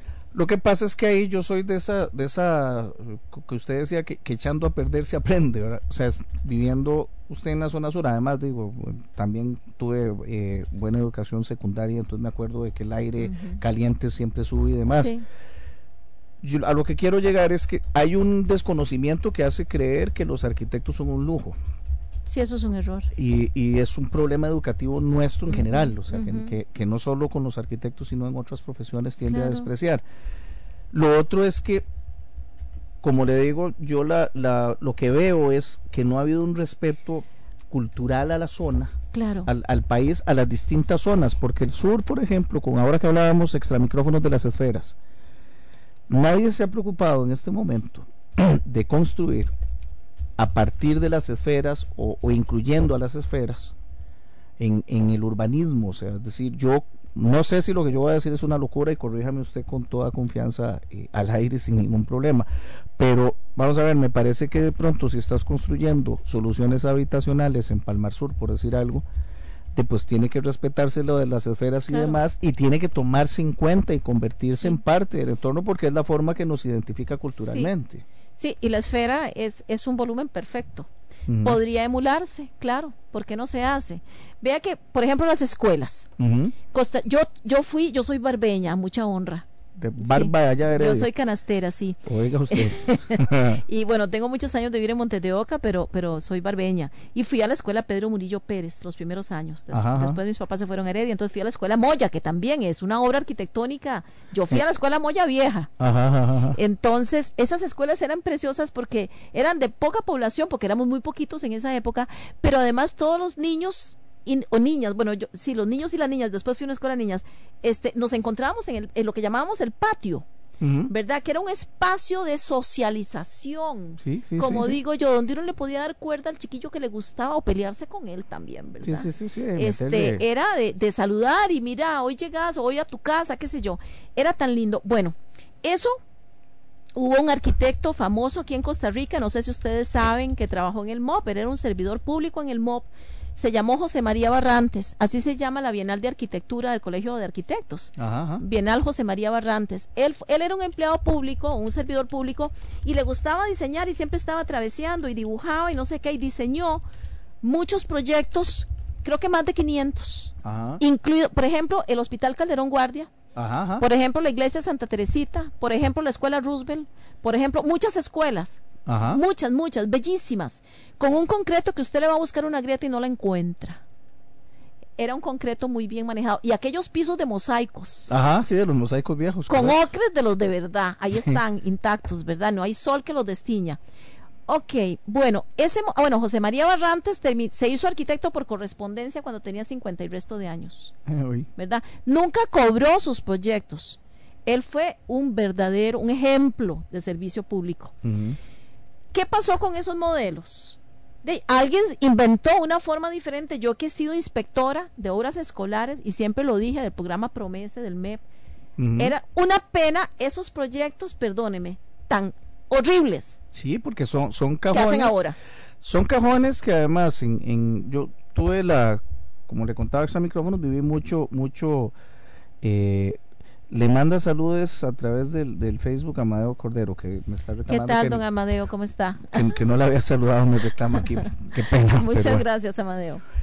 En, en la zona sur, por ejemplo, en los colegios, de, hicieron cajones.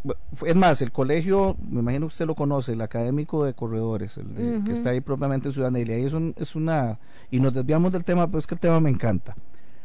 Usted encuentra aulas a las que llamaban el gallinero, que son las que construye la, la compañía bananera, Ajá. que son altas, que tienen sedazo, que son ventiladas, y tiene las nuevas aulas que construye el Ministerio de Educación en los años 80, de que son unos cajones de concreto. Que, Sí, Sí, con el techo de metal. Con el techo de metal y literalmente a mediodía se te hornea. asabas, sí, te asabas. Sí, es horrible. y uno decía, pero, o sea, ahí, es, como le digo, yo no, de eso no, no sé nada, pero en, en aquellas épocas escolares, en los años 80, yo decía, pero, ¿qué es esta, perdóneme la- el, el- lo coloquial, ahí me disculpará Ronald, ¿qué es esta vara que está uno en el gallinero y está fresquito, Claro. pero estás en el aula nueva, que se ve además muy bonita y todo, y era aquel horno. Claro. Entonces, yo siento que aquí la identidad hasta se pierde en eso. Hubo como una vergüenza, no sé si, si estoy yo en lo correcto, de ese tipo de Sí. construcciones, ¿no? Vea, cuando yo era niña y como yo soy morena y mis dos hermanas son muy blancas, la gente le decía a mis papás, ay, qué indita que salió. Y encima Ujú. hija de en medio, ¿verdad? Entonces, indita era peyorativo, En aquella época. sí, ¿verdad? Yo pensaba que yo era adoptada. Y resulta que ahora es divino ser morena. Sí.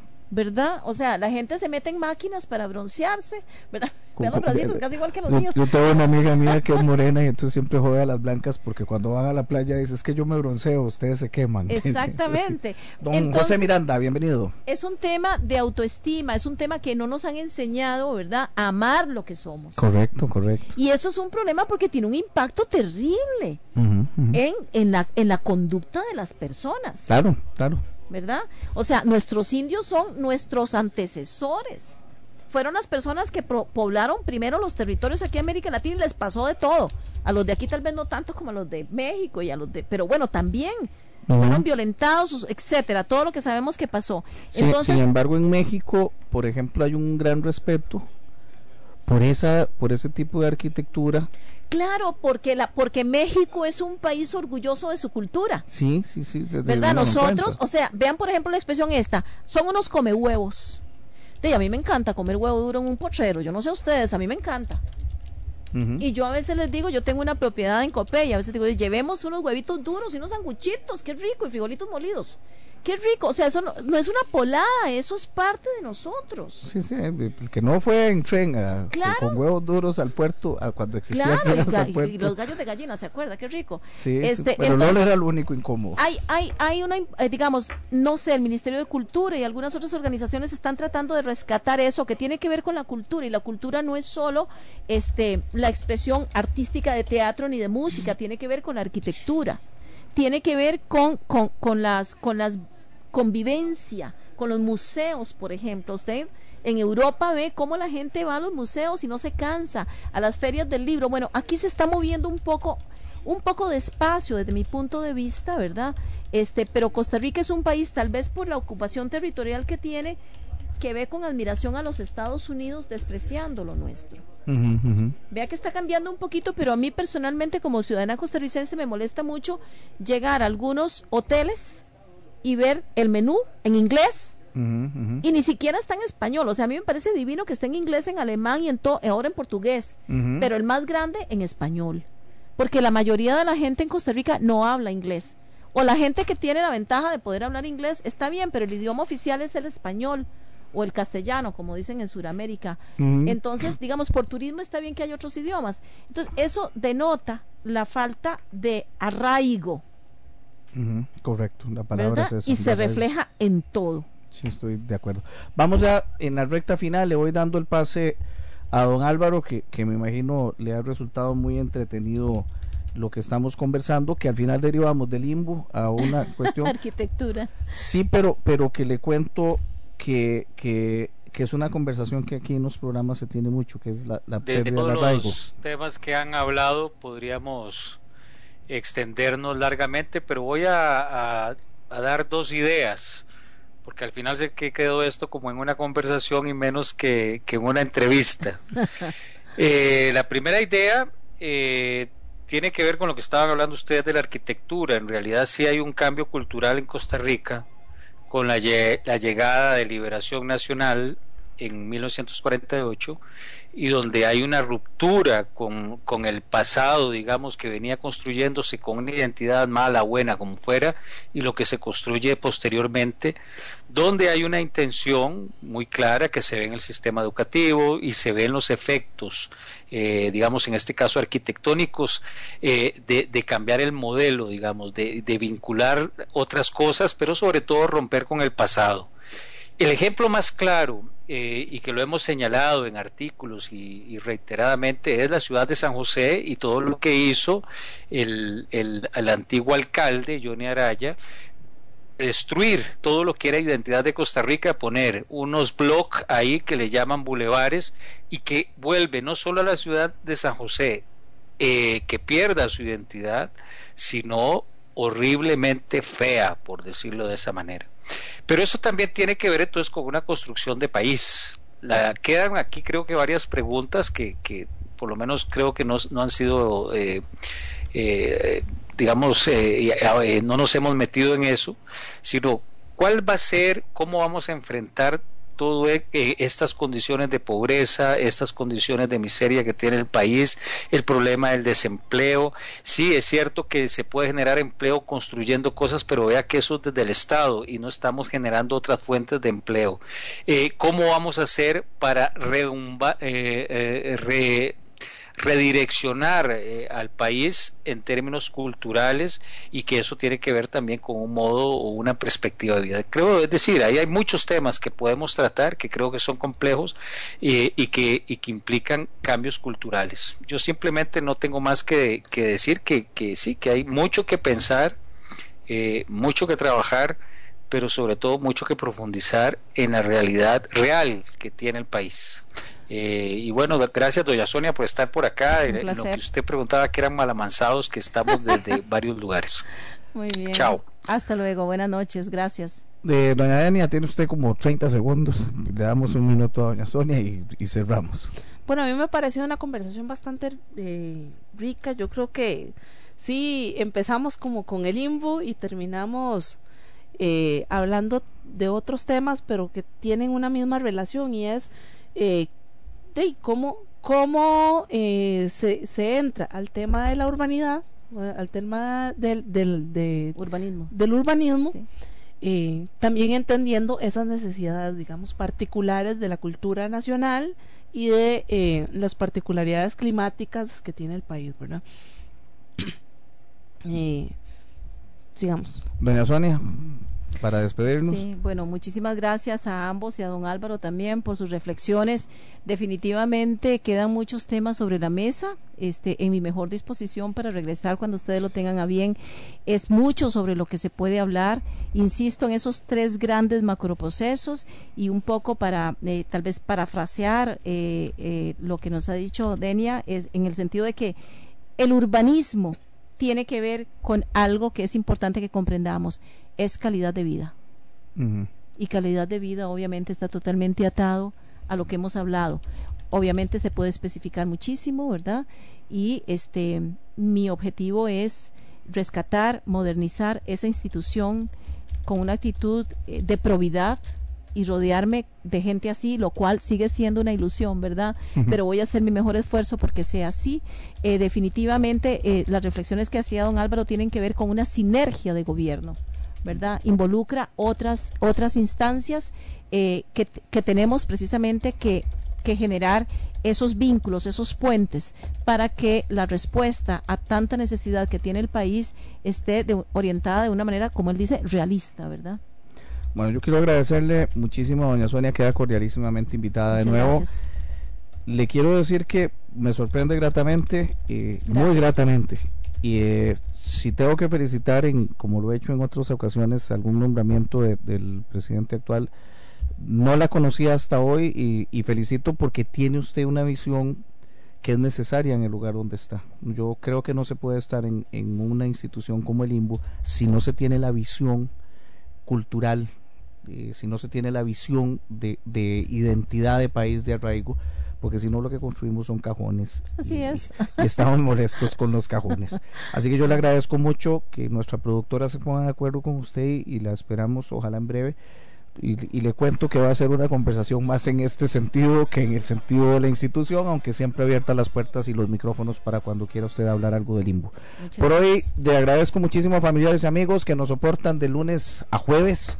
Eh, mañana es el Observatorio Ciudadano de la Caja, mañana está don Renato, Renato Alvarado, eh, uno de los otro nombramiento que como el de doña Sonia, felicito a, a quien haya tomado esa decisión en la Caja Costarricense del Seguro Social, en la Junta Directiva. Yo conozco a Renato eh, personalmente, me parece una de las personas que mejor manejan ese tema de la caja y, es una garantía para el país que esté ahí. Mañana lo entrevista don Mariano Grosser porque el señor Román Macaya, futuro embajador, que ya entiendo yo que lo van a asumir, eh, ya deja las funciones del observatorio y las asume eh, don Mariano Grosser y compañía. Así que mañana, don José, yo creo que le toca a usted mañana, ¿eh? No, mañana no, te toca después de las 10. Muchas gracias a Ronald que ya se nos retiró. Muchísimas gracias a José. Doña Suena, muchísimas gracias de nuevo. Gracias a Denia, gracias a Álvaro, eh, gracias a quienes nos soportan. Chao, chao, adiós y los Buenas dejamos noches. con Extra TV 42.